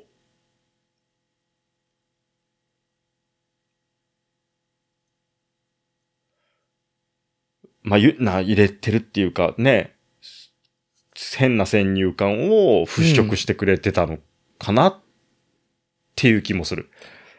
マーケティングのやり方なのか。あのーわかんないですけど。まず、島田文金氏の、え、うん。ま、特に、顔？うん。どちらかというと素朴じゃん。素朴だね。その、ねパーツはそれなりに、いや、パーツ大きいって言っても鼻点だしな。絵だとね。島田文金氏の絵はね。うん。で、そうだ、あの、カラパツさんをね、ニパ編集長のカラパツさんを迎えて、えっ、と、ガールズパンツァーの話をしたときに、はいはい。まあ、あの子たち、まあちょっとこう言っちゃなんだけど、まあまあ芋臭いじゃないですか、みたいな。ああ。はあ、はあはあはあはあ、あ、の、島田文金氏がね、描く女の子たちって。うん。芋臭いイコール素朴。うんうん。だから、さ、なんか、何と比べりゃいいんだろうね。あの、島田文金氏の、そのう、ん素朴感、うん。まあうん要は、性的？エロチシズムにあまり、ゴっていかないものに相反して、クソスケベだなっていうまあ、どういうタッチになるんかなまあ、まあね、フィギュアではいくらでもあるとは思うんだけどさ、うん。なんかそういうもんじゃないもんね。ななんか、うん。明るいエロというか、うん。な、な、つったら健全というか、あの、生理用品の CM やってそうっていう。ちょっと待って。ちょっと待って。頭の中でがちょっと混乱し始めたぞ。じゃあでもその素朴、その、そう、確かにそのガルパンのとかさ、言ってた時の、うん。そうだね。確かにそうだね。あー、はいはい。なんか体だけを作ってると、なんつけべ、スケベな体だなっていう風に思うんだけど、うん顔を最、最後っていうか最初は顔作るんだな。顔がつくと別になんか、うん、うん。うん、いや、可愛い女の子っていうところにグッと、ピンクの波動のゲージがね、こうグッと下がるというか、うんうん。まあもう、なんかもう女性美のなんか、なんだろうね、もう、この背中と腰からお尻のラインから足のっていうもう、なんか、すごいよね。ほんと体。体はなく。まあなんか、女性の素晴らしさっていうもの？うん。女の子可愛いっていうか、女性の、なんだろうね、その、美しいって我々男性が思う要素？うん。がここまで形になった上に動くって、動くってなんだよっていうね。動いてもなんかバランス崩れねえし、何なんだっていうね。まあ、いろいろ好みはあると思うんですけどね。ただ、あの、体のバランスでいくと、リシェッターは割とね、理想的ですよね。僕は、そう。僕、僕の好みになるかもしれないですけど。まあね、うん。僕はルルチェの、ルルチェを生で拝んだことないんで、ルルチェが一番さ、あのー体がさ、なかなか、なんだろう、わんぱくな、身長も高いし、わんぱくな3サイズじゃないですか。どちらかっつうと。わんぱく感はね、でもね、実際見ると、リシェッタの方がわんぱくですよ。わんぱくっていうか、うん、けしからん。ああ、そううん、けしからん。うん。ルルチェはね、あのー運動部って感じ。ああ。外、うん、外の種目。いや、でもあの、うんルルチェの水気のボディパーツね、ビキニの、うん。けしからんボディパーツだなって見てますよ、僕は。けしからんよね、あれは。あれって、あのー結構バストアップしてるよね。バストアップしてる。うん。実は封印されてるんですよ、その、なんか、あの、ボディースーツの中に。封じられてるんですよ。ルルチェのその、わんぱくなボディは。わんぱくだな。わんぱくですよ。まあだって、南の島からやってきた感じでしょ？うん。わんぱくですよ。わんぱくですね。はい。困ります。困り、そんなの困ります。じゃあ、しかしさ、すげえ、あ、なんか美少女プラモデルに、ね、あ僕はまだそのフレームアームズガールと13ミニッツシスターズしか触ってないけど、でもね、くしくもね、同じ島田文金氏のね、うん、うん。えー、キャラクターデザインのやつ。で、やっぱ肩幅の狭さに、うわってなるね。わーってなった。うん。なったでしょ？わかる。わかるうん。あのわーっ、てなった。うん。よくさ、小説とかでさ、なんかその女性の、女性を描く言葉としてさ、肩幅の狭さをさ、表現されるじゃないですか。こんなに違うかって。シシベシオンどうしてそんなに肩幅がごつくなった？ああ、いい指摘されてるね。はい。うん。まあね、僕は競泳、肩幅でかい、あの、肩幅広い女性もね、あの、好みですけども、うん。いや、その、バランスとして、肩幅がどちらかというと狭くて、で、下半身はしっかりとした感じなんだよね。うん全部細いっていう風ではない。少女漫画タッチではないんだよね。うんうん。ちゃんと健康美。健康美だね。健康美だよね、かなり。うん。だって、シシビシオンの方が足細いでしょ。そうだね。おー、ほんと？細いのかな？その、あの、あの頭身サイズ感でいくと足が細く感じるってだけいや、かもしれないな僕は細いと思うよ。あのスキニーパンツ感とか細いなと思いながら。いや、もう尻すげえなと思いながら作ってるよ、13 minutes シスター。うん。判決出てるじゃないですか。判決表現。このうん判決表現さ、うん。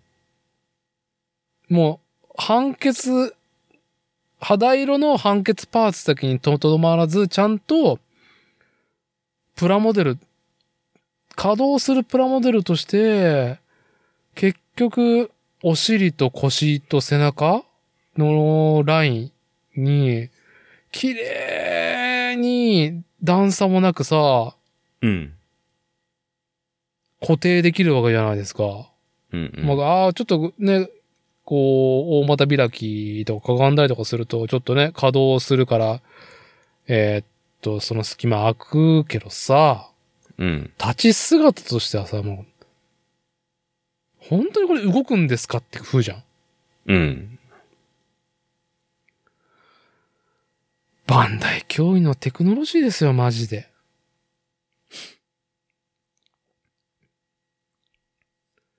まあ、あと肩の狭さと同じく、あの、これはフレームアームズガールズ、んフガールもそうだけど、指がすげえ。うん。ハンドパーツ売ってますね。うん。指の、あれ？そうか。マコッチはまだ、あハンドパーツ一個もないのか。ハンドパーツね、あ、もう、つ使ってないだけで一応あるはある。ああ、なるほどね。うん。なんだろう。その、バンダイスピリッツの13ミニッツシスターはやっぱりその価格をね、小売価格をベースとなる、えーキットは抑えたいって思いがあると思うんで、少ないんだよね。あの、ハンドパーツだったりとか、表情パーツとか、うーんと武装とかがね。結構コンパクト。うん。だからフレーバームズガールとか、えっ、と、基本三姉妹のリシェッタ、ティアーシャ、ルルチェの以後出てるやつ。え、もう一人なんだっけ？あの、赤い。リ赤いやつ。リシェット、あの、あ、アルカカルティだ。うん。四つ目に出たのがアルカカルティとファルファリーナは武装モリモリ、ハンドパーツもモリモリなんだよ。うん。で、価格がちょっと、そうね、1000円増しまでにはなってないけど、ちょっとね、あの、高くなってんだよね。うん。うん。だからそこ、なんかそのボディーパーツ共通で、まあ、リシェッタ、ティアシャと共通のボディーパーツを使いつつ、まあ、武装とハンドパーツとかオプションをね、盛りだくさんにしてるってところがあって、やっぱ手だけでもさ、なんか顔の表情変わってなくてもね、変わるじゃん。変わりますね。はい。ガンプラなんて本当に手のパーツでね、ガンプラはは本当マニピュレーターね、指で表情つけろ、つけさせるっていうのがね、鉄板だから。いやーすごい。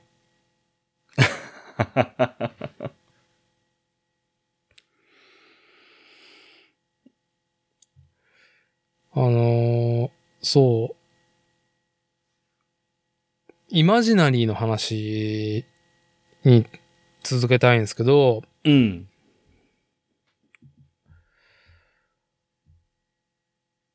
要は、俺たちおじさん、ね、40前半後半のそれぞれおじさんが、まあ、うんなんだかんだ言って女の子のことをすごく考えてきた時間っていうのは膨大だと思うんですよ。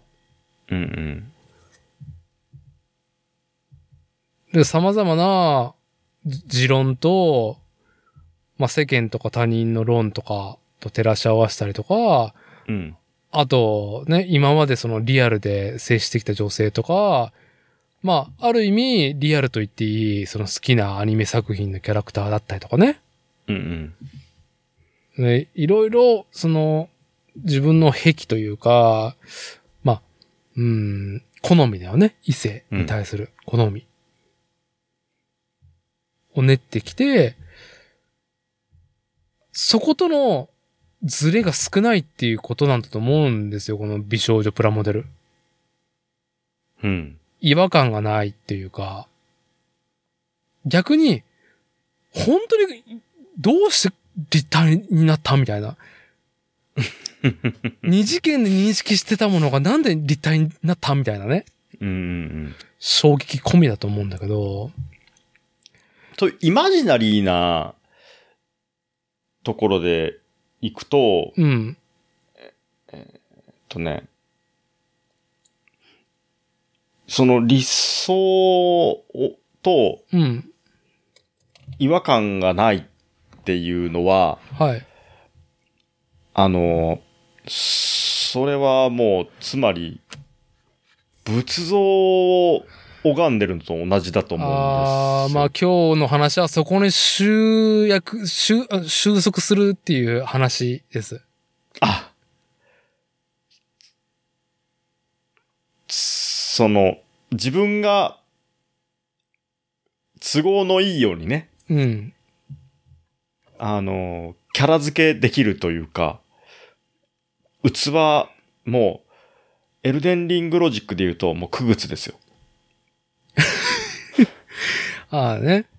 本当にうんあの、く どちくしょうな魔術師に作られたクグツたちですよね。区別たち。はい。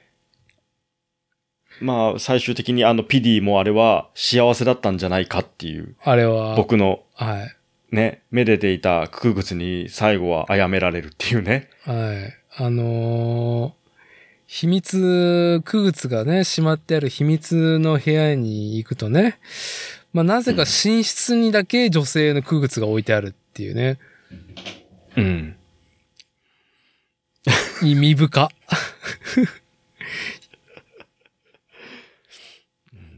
本当にあいつな、どちくしょうな。どっちくしょうな。いや、話それましたけど、はい。ええそれ、それで？だからその、自分のその、感情、その時に抱いている感情によって、その仏像が、表情が変わるとかさ、はい。そういうはいねかけてくれる言葉が変わるとかさは、いうん。そういうものをそのまま美少女フィギュアに置き換えてこう感じ取っているところがあるとは確かに思います。その今そのイマジナリーの話になったけどね。はい。うん。確かに僕もそれは感じてるし実際やってると思う。宗教観で言うと、まあ、一神教だろうか、まあ、土地土地の、まあ、多神教だったりとか、まあ、仏教だったりとか、いろいろある中で、うん。まあ、日本だったら神道とかにもあるけど、うん。まあ、宗教という共同幻想は人類イコール多くの人を運用する上での最適化ツールですと。システムですよ。宗教ね。うん。で、概念じゃん。このシステムソフトウェアだからうん。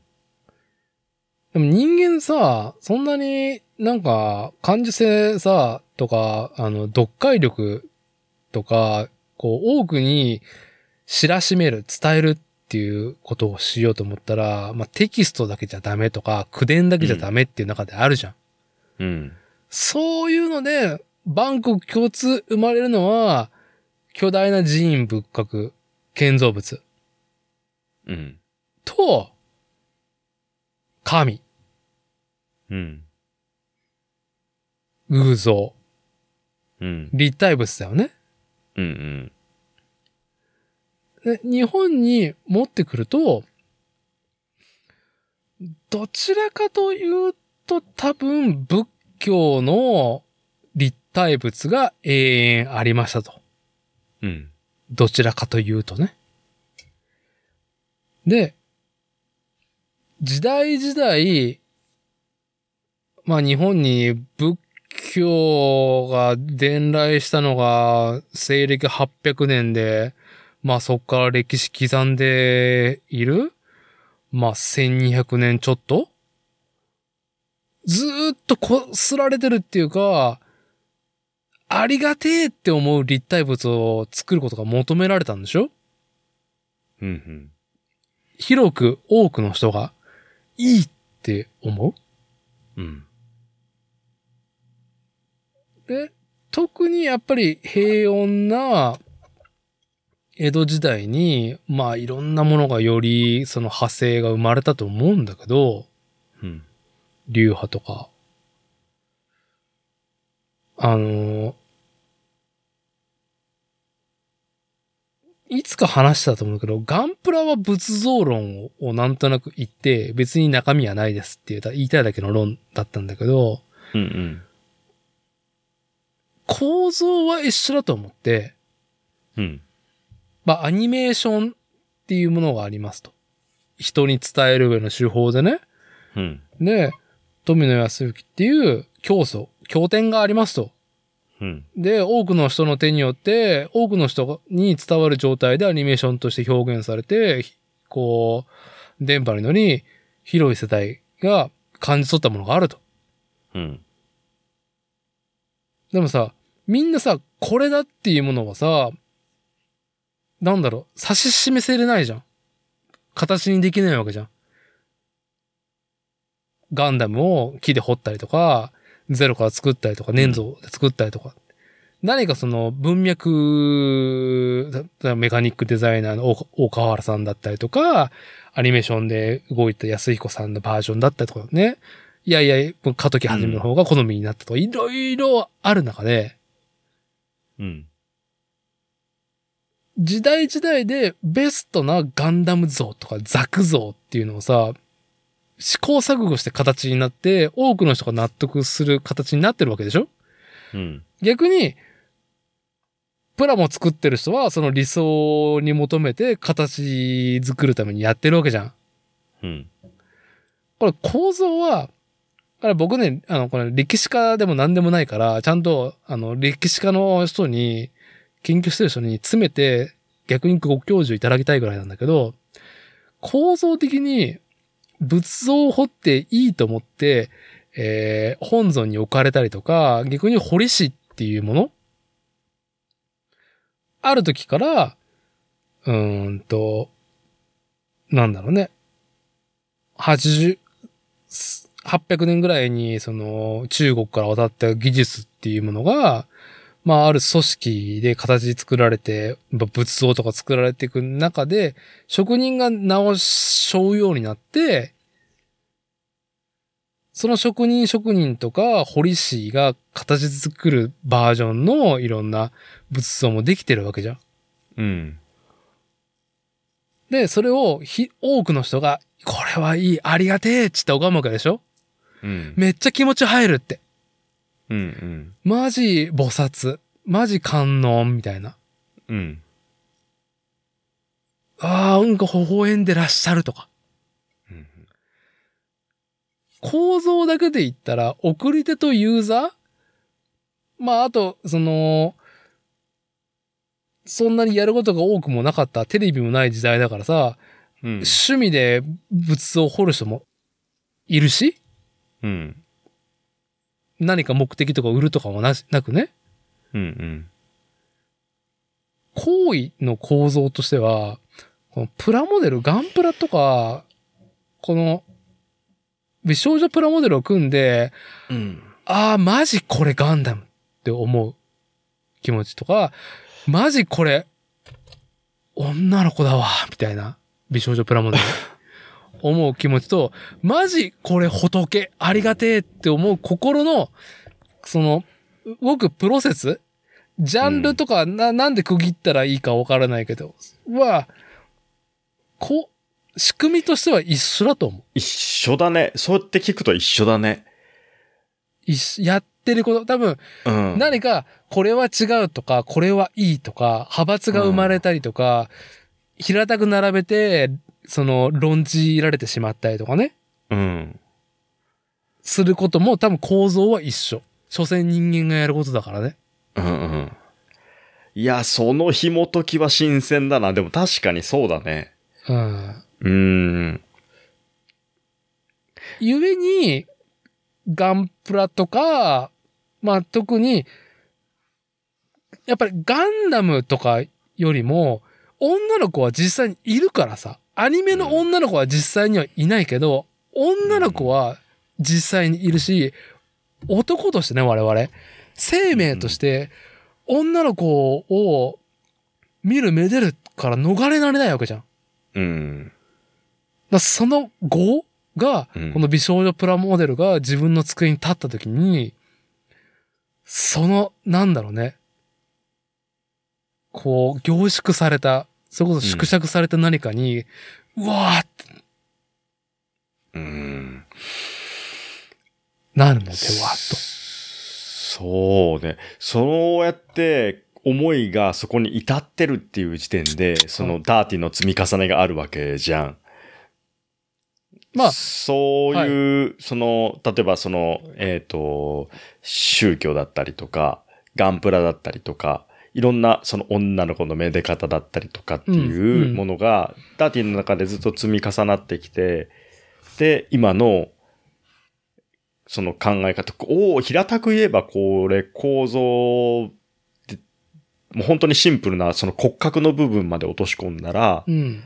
や、合ってること同じじゃねっていう話じゃないですか。はい。これが、例えばね、もっとその宗教から無縁で、ガンプラも無縁で、うんただただもう目の前の美少女に部費ついてきたね。うん。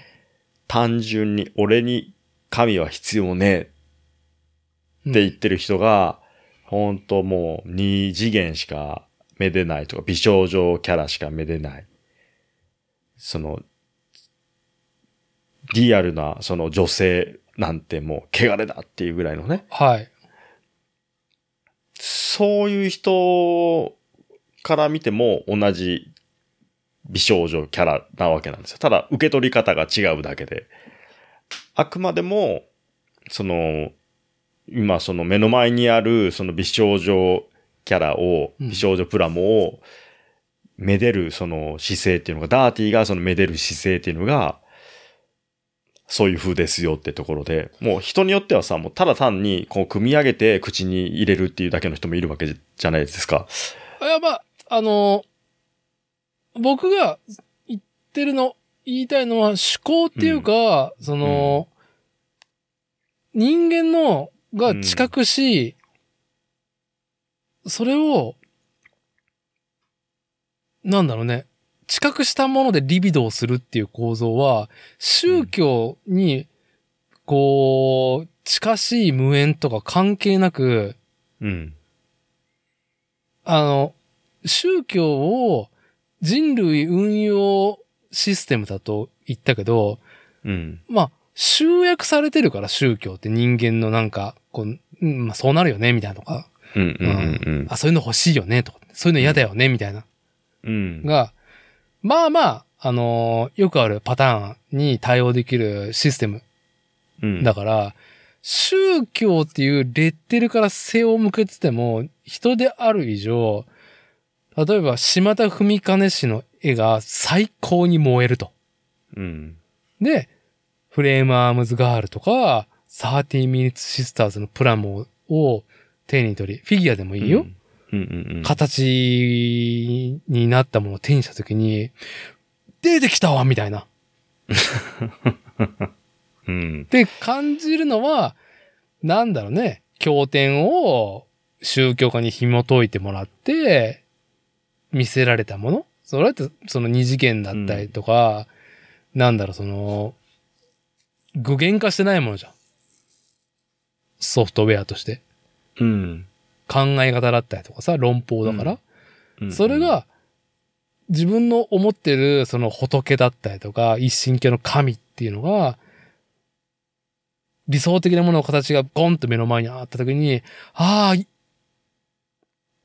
現れたっていう衝撃うんうん。は、そのこ、そのプロセスというか構造自体は一緒だなっていう話。うーん、ふんふんふん。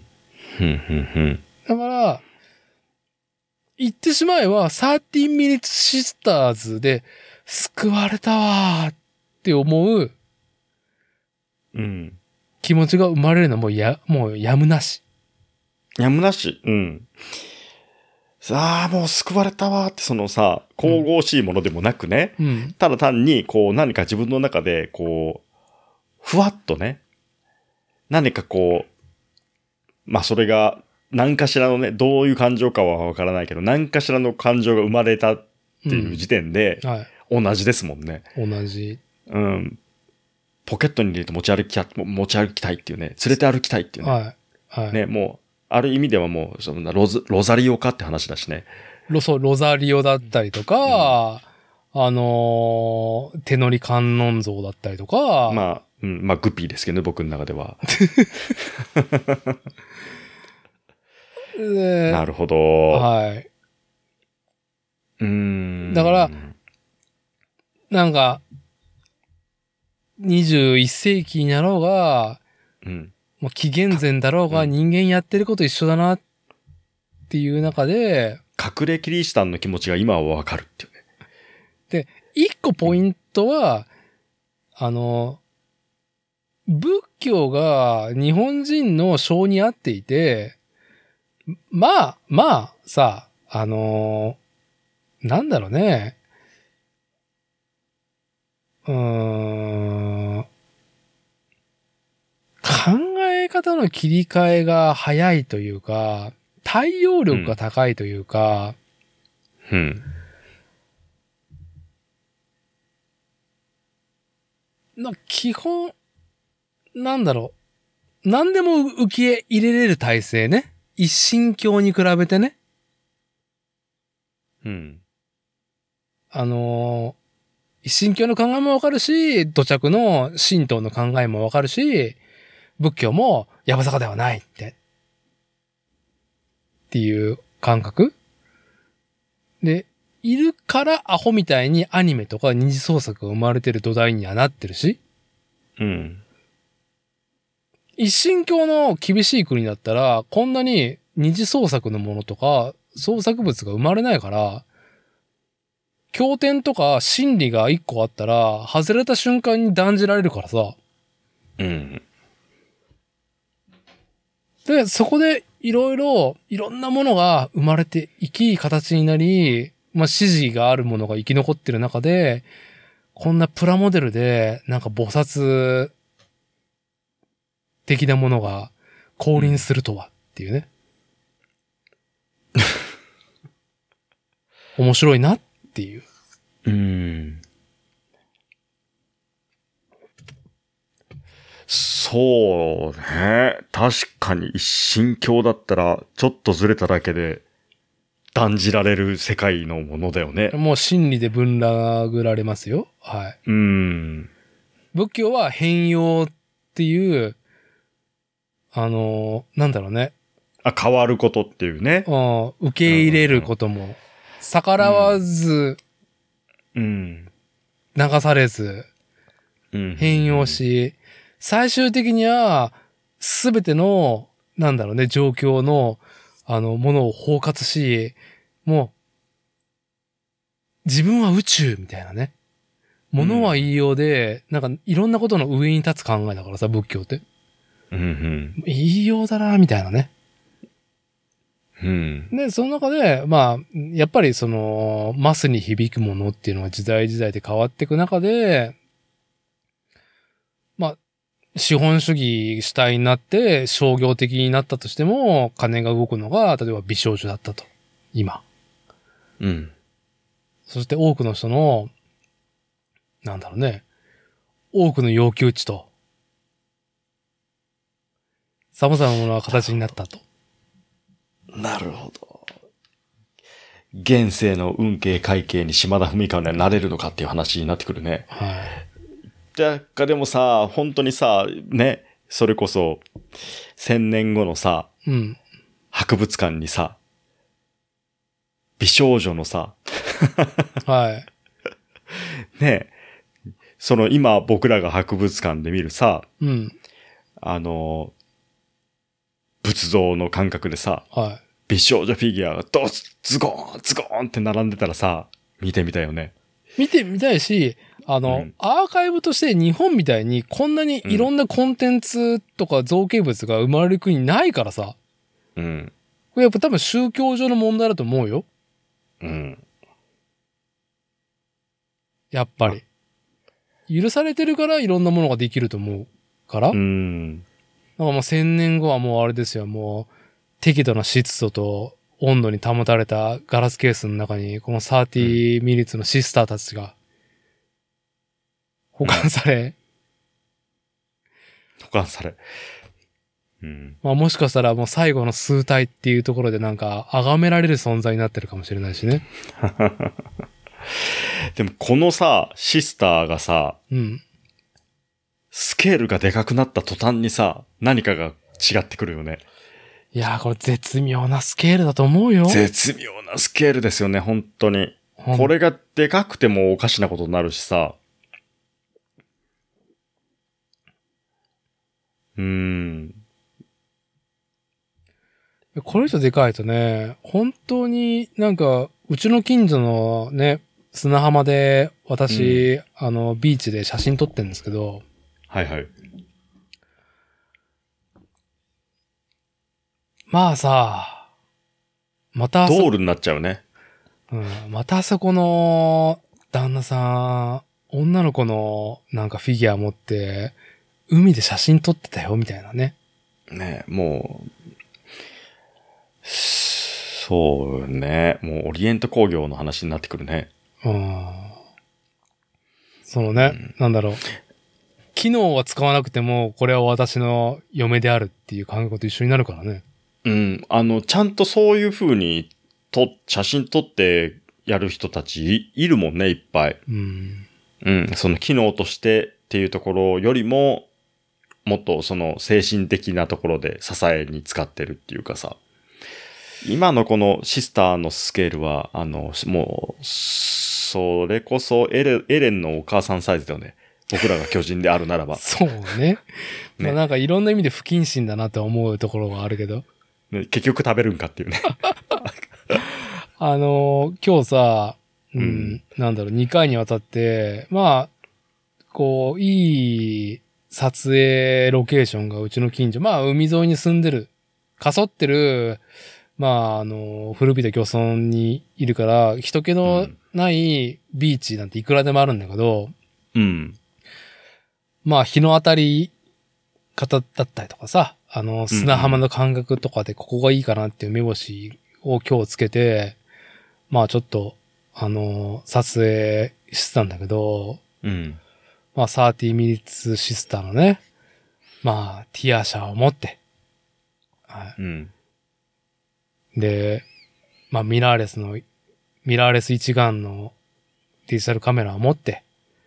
リュックの中には、まあレフ板も入れて、うん。撮ってるわけですよ。うん。ある意味、モデルさん、モデル撮影ね、リアルな女性のモデル撮影の模倣だな、これって思いながら。そうだね。多分、うん。僕はそんな経験ないけど、うん。あの、なんだろうね。潮の満ち引きでいい、その、海の感じの時間を考え、で、うんうん日の傾き具合で、その、構図カメラを向ける方向もさ、海を向けれない場合もあるし、例えば逆光になっちゃったりとか、はいはいはいはい。西日しょっちゃうとかさ、うんうんレフ板じゃどうにもならないとか言っていろいろ考えながら、じゃあここの場所でなんか高校と海が抜けるところを考えて、みたいな。いいところはっつって、まあ、2回行ったら違うところそれを撮ったりとか。2時と5時に撮ったんだけど、なるほど。はい。俺も完全モデル撮影の模倣だなと思いながら。ああ、ああ、いいよ、手足可愛いよ、みたいな感じで。いいですね。いい、あ、いいピン、いいピンあったね、みたいな。っていうね。いいのいただきました、みたいな。はい。まあ、あの、スクール水着のフィギュアを手に一眼のカメラを撮っているうん。47歳のね、中年男性うん。が、あの、ね、近隣で通報されるみたいなね。不審者、不審者。おかしくないみたいな。いやー、でも見る人が見たらちょっとね、あのーちょっとエッジの効いた旦那さんは、ひょっとしてあそこの旦那さんみたいな。ね。ね意味、もね片田舎の情報も早いっていうね。うまあ結構なんか嫌な汗。初めてエロ本を買った時みたいな感覚で今日、はい。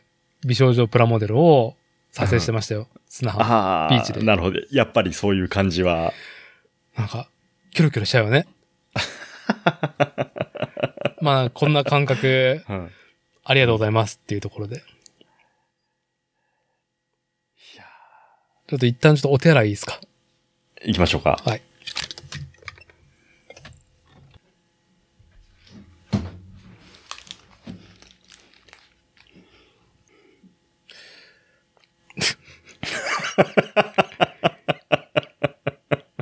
ありがとうございます。あ、ご、お気づきですか、やっぱり。はい。あ、ちょっと酔ったな圧が。しかもなんか、ポーズ決めてきたな、みたいなね。ちょっと圧が加速したなっていうう。ん、手を、手と足をキャルンとするだけでもこんなに可愛くなるのかっていうね。うん。いや、あの、本当にガンプラもそうだけど、ポージングを決めてどのアングルか撮る、どのアングルで撮るかだけでもめちゃくちゃ時間かかるから、うん。逆に言うと、こんないい趣味やねっていうね。はいあのーあ今、収録時間2時、ん ?1 時間58分？はい。ぐらいね。58分ぐらいだね。はい。あのさ、以前の収録会で、吉沢明穂のサイン会行っうんうん。て、会わなきゃよかったってみんなね、納得した話あったじゃないですか。うんうん、しました。はい。ちょっとあれ、ちょっと改めて、あのーちょっと短く話してもらえますか、その話。えー、っとね。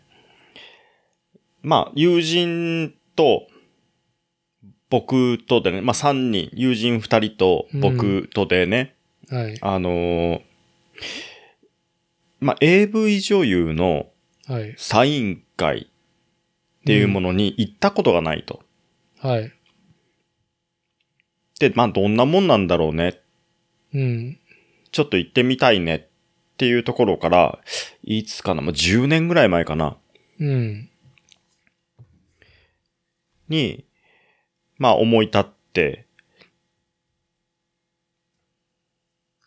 で、じゃあ誰のサイン会行きたい？ってなった時に、すまあ、吉沢明穂。はい。みん、まあその時にね、割と、まあ売れていた。いや、わ、まあ割と割とっていうかもう、なんかビッグネームでしょ？その当時は、本当に。うん。は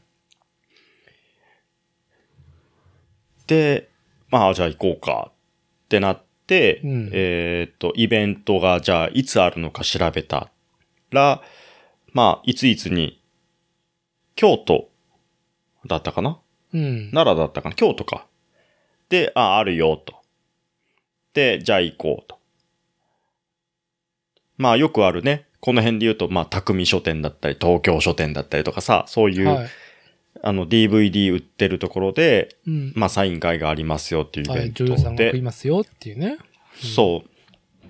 で、その日に、えっ、と、二部制で、うん。何時からの部、何時からの部って二部制だったんですよ。はい。で、移動時間もか、まあ含めて、まあ、せっかくそっちの方に足伸ばすんであれば、あの、ちょっと自社仏閣巡ってから、イベントっていう、まあ、流れにしようと思って、うん。で、まあ僕が、じゃあ、どこどこ立ち寄って、どこどこ行ってから、サイン会の会場に行って、まあちょっと見ようかっていう風にしてさ。で、結局、その、まあ前半は自社仏閣巡ってね、まあ友人たちと、うん。こう、心をね、観光モードでね、いやー、日本のやっぱ自社仏閣いいね、と。こう、仏を見ちゃ、ああ、今、あこんなことをおっしゃられてるわ、ぐらいな感じでね。そのアルカイックスマイルのね、はい。半眼の目の奥に自分の心を反映してですね。うん。で、いざサイン会場に来ましたと。はい。あのーね、ほ、俺の夜の観音様にね、そう。リアル対面しに行ったんですよね、みんなでリアル対面。しに出す。はい、そうボンクラ男子揃って。どうなんだと。はい。俺たちの、ね、吉沢家どうなんだと。はい。まあそのみんな、お客さんが待ち構えているフロアにね。はい。まあ僕ら3人、後ろの方でね、腕組みスタイルですよ。よくね、あるね。はい。ね。ちょっとひ、は、ちょっと引きで見てる感じね。はい。ただ時間になったらこう、わーって出てきてね。もうみんな無言。終始無言。はい。で、まあ、すごい盛り上がって、わーってね、絡んでいく、そういうファンを、冷めた目で見る俺たち。まあ、現場は、温まってるのに相反して、ボンクラ男子3人？うん。は、は、もう本当に、もう逆の温度に、うん。もうみんなその辺の熱、熱量のあるファンが盛り上がれば盛り上がるほど、はこう、冷静な目になっていく俺たちね。い。うん。うん。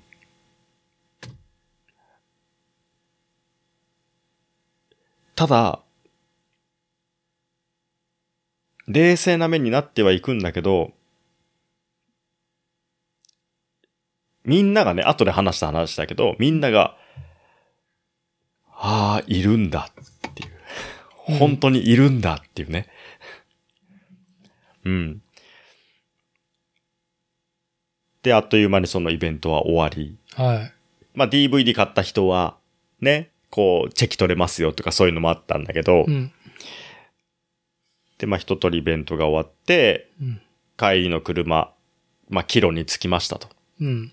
もう、しばらくみんな無言で、まあ、とりあえず、とりあえず戻ろっか、ぐらいな感じで会話をしてね。はい。で、ブーンとキロに着き、ちょっとお腹空いたから、いや、もう帰りサイカラーメンでも食べていこうか、みたいなうん。感じで、あの、屋台のとこに行って、はい。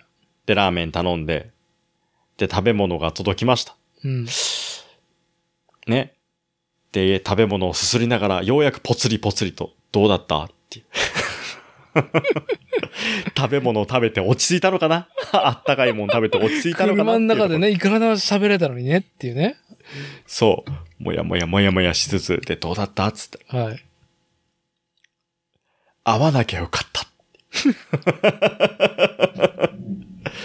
うーん。はい。っっていう感想を抱いたっていうね。はい。うん。で、それは今日話してることにも通ずることだと思っていて、うん。いろんな趣向が皆さんある中で、まあ、仲良し3人組なわけじゃないですか、ボンクラ3人でね、うん。行こうよって。うんうん。まあ、価値観が近しいと思うんですよ。まこっちと、他の二人はね。あの、イマジナリー吉沢明穂がいたんですよ。それぞれに。うんうん。いろんなね。確かに。うん。しかも、当然ですけども、一人で対峙し、一人で向き合った。うん。もう10年前の吉沢明穂。もう、ハイシコリティですよ。うん。手仕事が進むと。うん。俺の吉沢明穂。もうイマジナリーが高まってると。うん。で、みんなそれぞれに、もう、自分の中に吉沢明子が、が完成してるというか、イマジナリーである状態。うん。リアルは必要なかったのに、ああ、そういうことなんだよね。うん。リアルが実は必要はないのに、やっぱりその、実際見てみたいっていう欲は、それはもう全全然否定もしないし、もうリビドーだと思うし、面白いことだと思うし。うんしかもお札の中が見てみたいっていうね、あれに近いかもしれんね。ああ、そうそうそうそう。うん。開けたらがっかり見るんじゃなかった。みたいなね、お札の中とか。あのー、人、人間っていう主語がでかくしたらだ、うん、いかんけど、まあ、それぞれ思考があるとは思うんすけど、なんか肉薄するばかりが、なんだろうね、自分にとってご機嫌になれるたしなみじゃないと思うんですよ。うん。これは、まあ我々ね、全身進歩だった10代、20代前半を経て、うん。まあ女性に対する、ね、異性に対する向き合い方もね、変容してきましたけど。まあ老化とも言いますけどね。うん。総結すると、あのーそんなに女の子と、いろんな女の子と率先して、うん。こう、時間を過ごしたいわけではないなと。うん。言ってしまう他人との接触すら、もう疲れてるわけじゃないですか。大くくりでも女性を他人だとするとね。うん。まあ、煩わしい。うん、煩わしい。うん。まあ。煩わしさを知ってるわけじゃん。うん。うっかりスケベ、うっかり、ね、エッチな展開があっても、やっぱね、例えば初対持ちだったら背負ってるものとか、もうリスクうん。とかね、うん。うん。フリーでもさ、生まれるよ、リスク。うん。他人との関わりだから。始まる前から賢者タイム。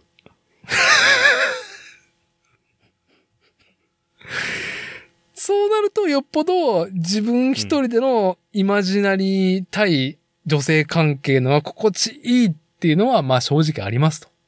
うん。もう完全にもうそれは、あの、オナニストロジックですよね。はい。うん。まあでもさ手っ、取り早いっていう。手っ取り早いし、初体を持っている男性からしたら、うん。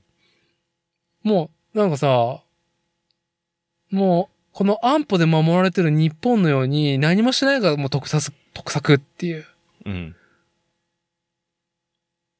もうね、一人で自衛権を行使して、手仕事に励めばいいっていう。一人で自衛権を行使って、なんか、ね、強いね。強い。はい。なるほどね。ね、異性っていう大くくりで言ったら、うんやっぱさ、そういうイマジナリーが一番さ、うん。もう一番最上級でストレスが低いと思うんですよ。そうね。そうね。そうね。そうね。その多分自分自身の人生の可能性もね、含めて、まあそんな算段してしまうとは思うんですけど、うん。そんな中ですよ。うん。この美少女プラモデル作って。うん。何これ？マジ女の子ありが、ありがてえ。ありがたいですよ。ありが、ありがたいですよ。ありがたい。もう逆に、もう、なんか 4K の AV タイトルよりも、もう全然ありがたいですよ。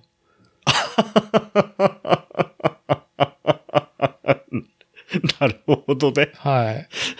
なるほどね。なんかさ、なんかちゃ、ね、もう 4K の AV タイトルとかも、な違う違う違う、そういう解像度上げないで違うんだってばっていうね。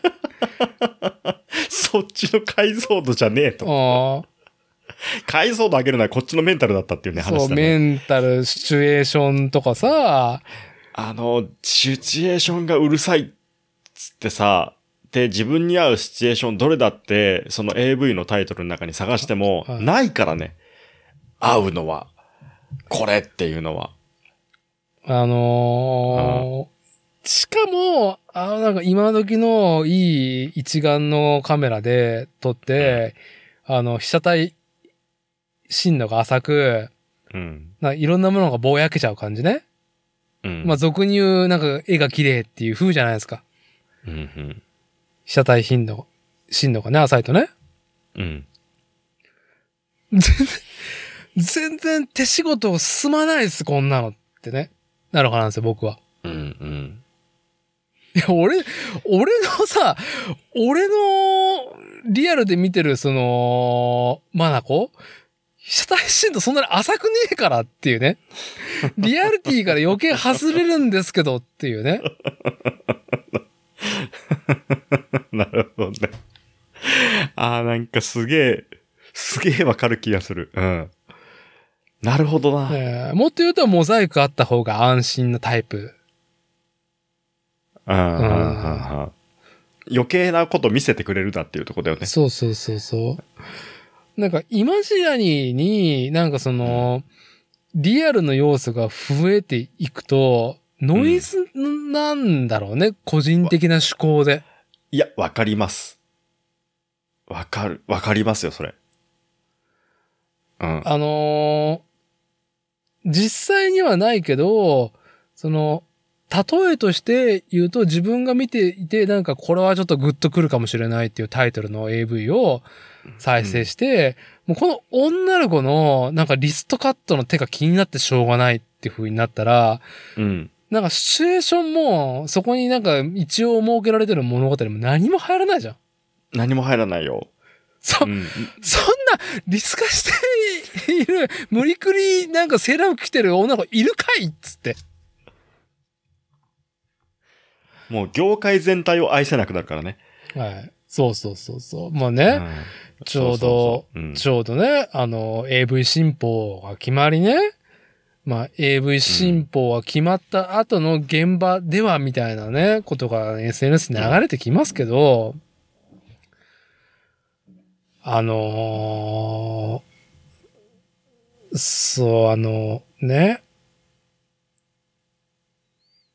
例えばね、僕が、その、このね、あの、肌色の多い美少女プラモデルを片手にね、うん。いいって言ってる男性、中年男性の姿があるとします。まあ、あるんだけど、今。うん私自身がそうなんですけど。うんこれを、女性を性的搾取する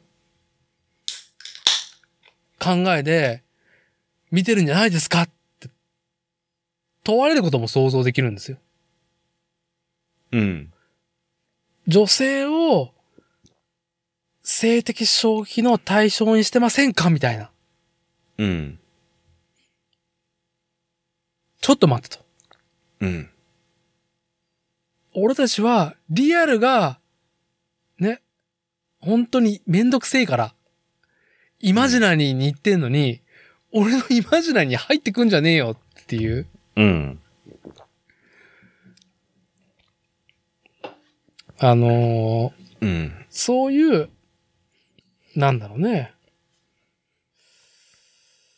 まあ、いろんなね、我々も労働者階級の人権をって言ってるぐらいなんで、やっぱ人権って大事だなっては思ってますけど、うん。なんかその、はち、履き違えるのはね、やめてほしいから、まあ、美少女プラモデルを手にしてイマジナリーを高めてる我々のことをそんな目で見ないでねっていう、その広い世間にちょっとメッセージを残したいかなっていう。なるほど。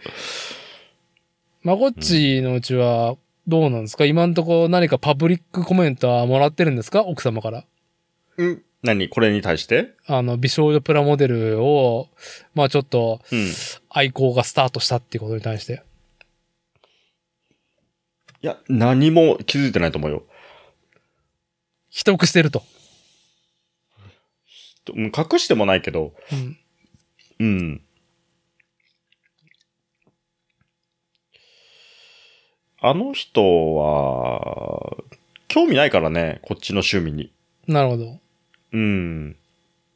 自分で精一杯な人だから、うん。見たら何これって言ってくるかもしれないけど、うん。うん。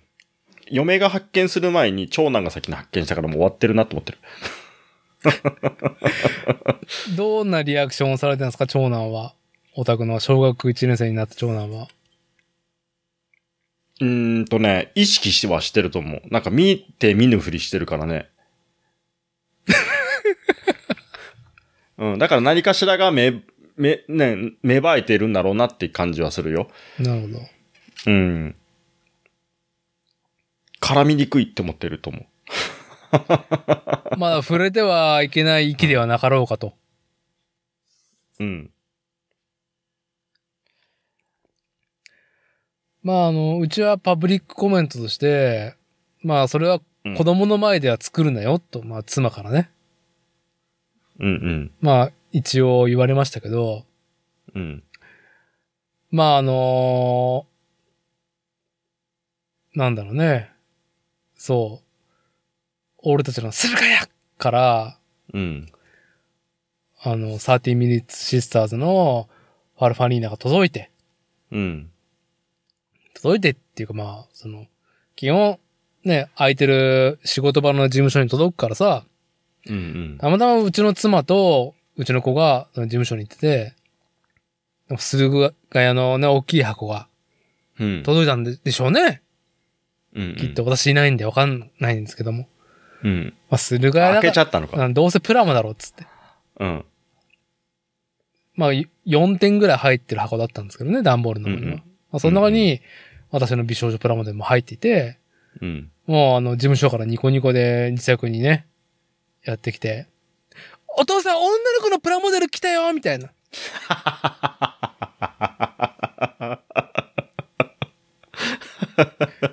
ああ、そうないう。すごい眩しいぐらいの健全な何か、ね、区分け、素晴らしいな、みたいな。そうそう、うん女の子のプラみたいな。はい。そんなことよりも、うちの子は、あの、一緒に頼んでいたアメリカンカープラモのなんかドラッグマシーンがね、うん。これ、これ何？いいの？僕、作って。っていうか、もらっていいの？みたいな感じで。うん、それはダメだよっていうのを解き伏せる方が、まあちょっと時間がすごく要したねっていう。ああ、やっぱ興味がないんだろうね、まだね。興味がない。わかんないっていう、ね。わかんないうん。あうん。あ。あのーまあある意味、まあ僕がその思考してるものを、まあ見せてるところもあった影響だと思うんだけど、5歳になったうちの子はね。うんうんうんまあ、まこっちゃんあんまりガンダムシリーズわかんないと思うけど、あの、ガンダムユニコーンの、あの、うんトリントン基地が、あの、ジオン軍の残党に襲撃されるところが大好きなんですよ、うちの子は。はあ。まあ、あの、祭りなんで一瞬。うん。港なんでトリントン基地。あの、海からはうん。超巨大モビルアーマーと、いや、ズゴックやカップルや水中専用ザクマリーナとか、うん。うん、最新の水水中専用のモビルスーツがわーってきて、まあ、ジムとかガンタンクもどきをもう、うんもう乗していくんですよ、もう。うん。それが大好きなんですけど、うんうん。あの、さっきちらっと言った水星の魔女っていう、この10月から始まるね、えーっと、最新ガンダムアニメタイトル。すごい気合入ってると思うし、僕も期待大なんですけど、うん。あの、ガンダムシリーズ初の女性が主人公なんですよ。あ、女性が主人公なんですね。初です。うーん。ね。まあプロローグは抜きにして、基本学園もので始まるらしいのね、舞台が。なるほど。はい。で、まあ、ちょっと、第2弾 PV、まあ、ロングバージョンの PV が、プロローグやると合わせて、YouTube で公開されて、うんうん。まあ、プロローグも見せたし、今度やるガンダムのちょっと CM 見よっか、みたいな。見始めたら、うちの子は一言。こんな女の子ばっか出てくるガンダム嫌だ っていうね。あの、我々成人男性が、まあ言ったらそれなりに裁かれてしまうような発言をね、うちの幼児が 発しており、ああ。なるほど。はそうやって感じてるんだね、でもい。ね。そう、多分女の子っていうことには、なんかその、なんつったらいいんだろうね。なんか、その、うーん、物語というかその世界に対してのなんか硬派なところがあるんだろうね。うんうんうん。今ちょっとね、言われてしまうところではあるけど。うん。で、ちょっと待って待って、あの、パウパトロールにもさ、スカイいるじゃん、みたいな。うんうん。そうだよね。女の子いるじゃん、つって。あれは、うんつって。うん、一人ならいい、とか言って。うん脇役だからっていう感じなんじゃない？いや、でも主要メンバーだよ、スカイは。主要メンバーだけどさうん、多分、あの、はじめちゃんの中ではメインじゃないんだよ。ああ、そういうことね。うん。あのーケントと、うん。まあ、あのメインのオス犬たちそう。で、自分の、要は、推しキャラというかさ、はいこいつが好きみたいなやつがいて、ごひいきがね。まあ、あのーちょっと話はずれるけど、面白かったのは、いや、待って待って、あの、市長も女性、女の人じゃん、みたいなこと言ったら、うん。あの人嫌だ っていう、なんか同じ、なんか憤りのテンションで言われて、おお、そうか、みたいな。あのね、鶏、鶏いつもバッグに入れてる、ね、狂った師匠ね。もう、なんか嫌だっていう、嫌だっていうムードが出てるから余計それが加速しただけじゃないの？それ。まあ、かもしれんけどね。うん。まあ、まあ、な、うんね、純、純粋無垢な男の子感でいいねって思いました。あいやー、しかし30 Minutes Sisters の話ってここまでこうも、あの、長尺で喋るとは思わんかったけど、ーうーん。これは、でもなんだろう。自分でもまだ分かってないところがあるからね。なんだろうこれっていう。その、プラモ自体がとかではなくね、その美少女プラモって何なんだっていうところうん、ぐらいまで弾いてみて、うーん、その今日まあダーティがいろいろ言ってくれた話で、ああ、なるほどって思うことももちろんいっぱいあったし、うん、うん、特に今そのエルデンリングでちょっと前にね、あの、セルブスの下りがあったから、はい。ね、その苦靴をめでる、おい、ラリーにこの薬飲ましてこいよっていうあのセルブスを、ね。うん、あのー思い出しちゃうよね。エルデンリングね、あの、フロムソフトウェア2月の25日に発売された、まあ、レジェンダリーな、まあ、ダークファンタジーのアクションロールプレイングですけども、うん。まあ、結構お前も倫老人形にしてやるかだよね。要はう、んやつがやってることは。そう、あの、倫理観をすごく超えてくるキャラクターが数人いる中の、まあ、トップクラスのね、あのー腐れ下道がうんいるね、セルブス。ね本当に、もう最、まあ、そんなに僕も英語は明るくないですけども、うん。なんか、区別に対して理解を示すような回答をすると、うん。セレブス、最初はね、なんかもう、うんもう田舎のこっちに寄るなとか、あのーまあ本当にもうなんか頭の悪いやつは私の時間を取るみたいなことを言ったりとか、うん。まあなんかさ、うるさいなんか、ね、あのーなんちゅうの、時しかないみたいなことを言ってくるやつが、あの、区別に関して、なんか理解を示す回答すると、well, well, well, well, well. Well, well, well. そうか、そうか、そうか、そうか、そうか。わかるじゃないか、みたいな。急にこうね。急にね、うん。グッとくる感じ。いいですよね。どっちくしょうです、あいつは。どっちくしょうですよ、本当に。Well, well, well. お やおやおやおやおや、そうなのかい？みたいな。そう。言葉尻で口角が上がってるのがわかるっていうね。ねえ。仮面の下の口角が。ね全く表情読み取れないんだけどさ。はい。あれはでも、あの、セレンいるじゃん。あセレン師匠進めてんの、ちゃんと。セレン師匠がさ、はあの、地下でさ、い。うん。ああーってなってたのはさ、あれはどういう状況？あの、自分の想像だけど、セレン師匠が、いろんなとこにいるじゃん、セレン師匠。いろんなとこでも稼働してるのは一個だけだよ、セレン師匠は。ち、地下でさ、こう、なんか壁にさ、くっつけ、くっつけられ、貼り付けられてるはいセレン師匠いるじゃん。はい。拘束されてね。そう。あのセレン師匠話しかけるとさ、こう、あ、あ、く、く、くみたいななってるじゃん。はい。はい。あれは、何？その、リモート操作されてんの？あれは。その、本体が、その、れ、何？あの、あそこに幽閉されてる、か壁に貼り付けられてるセレン師匠は、うん。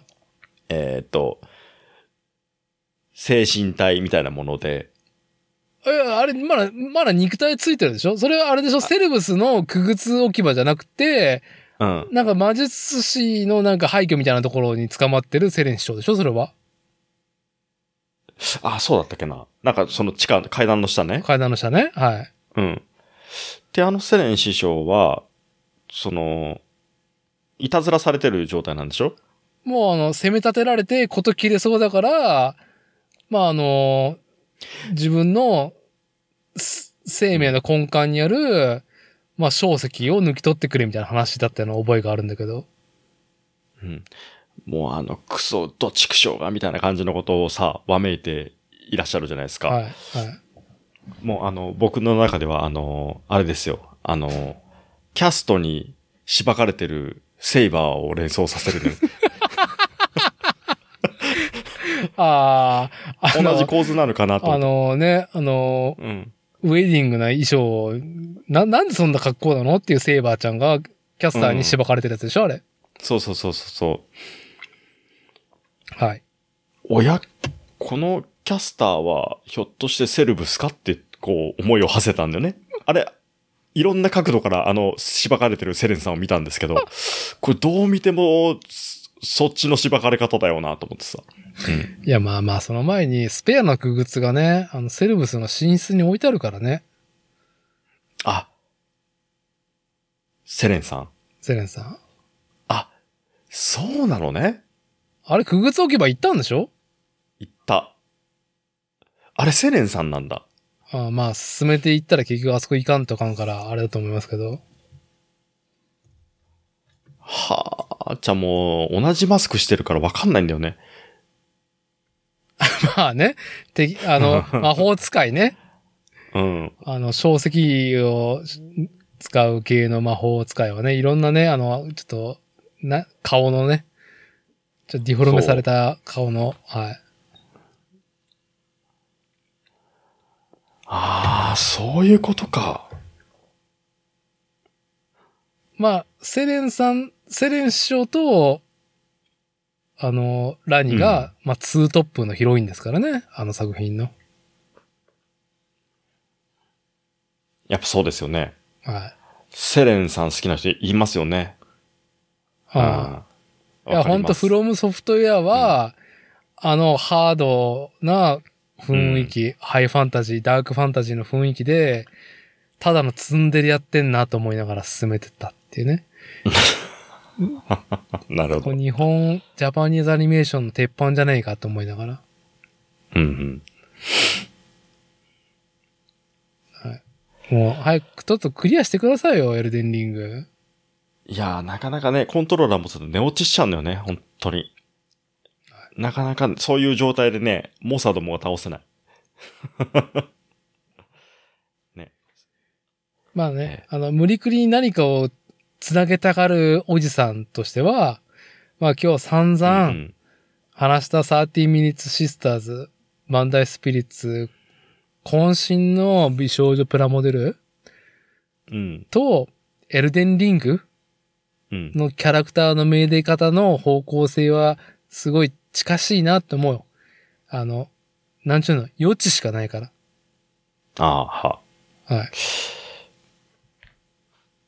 確かうん。30 Minutes Sisters は誰も声優入ってねえし。に。そうね。はい。動いてねえし、アニメーションで。うん。区別でしかないね。その言い方やめろっていう。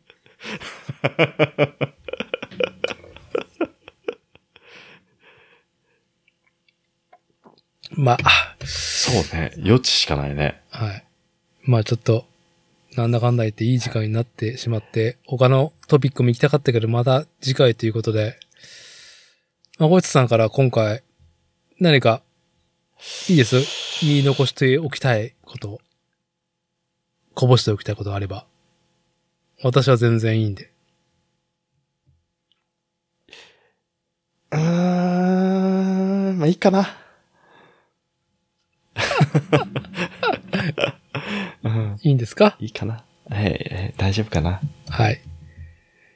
じゃあ、今回はちょっとね、私がなんか、語りたかった30 minutes sisters と、女の子に対するイマジナリーの話をね、まあ、あのーまこっちさんとうん、リスナーさんにね、ちょっと聞いてもらってありがとうございましたっていうところで。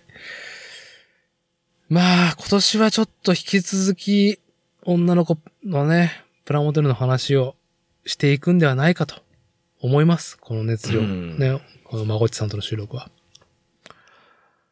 はい。ということで今回は以上となります。ありがとうございました。ありがとうございました。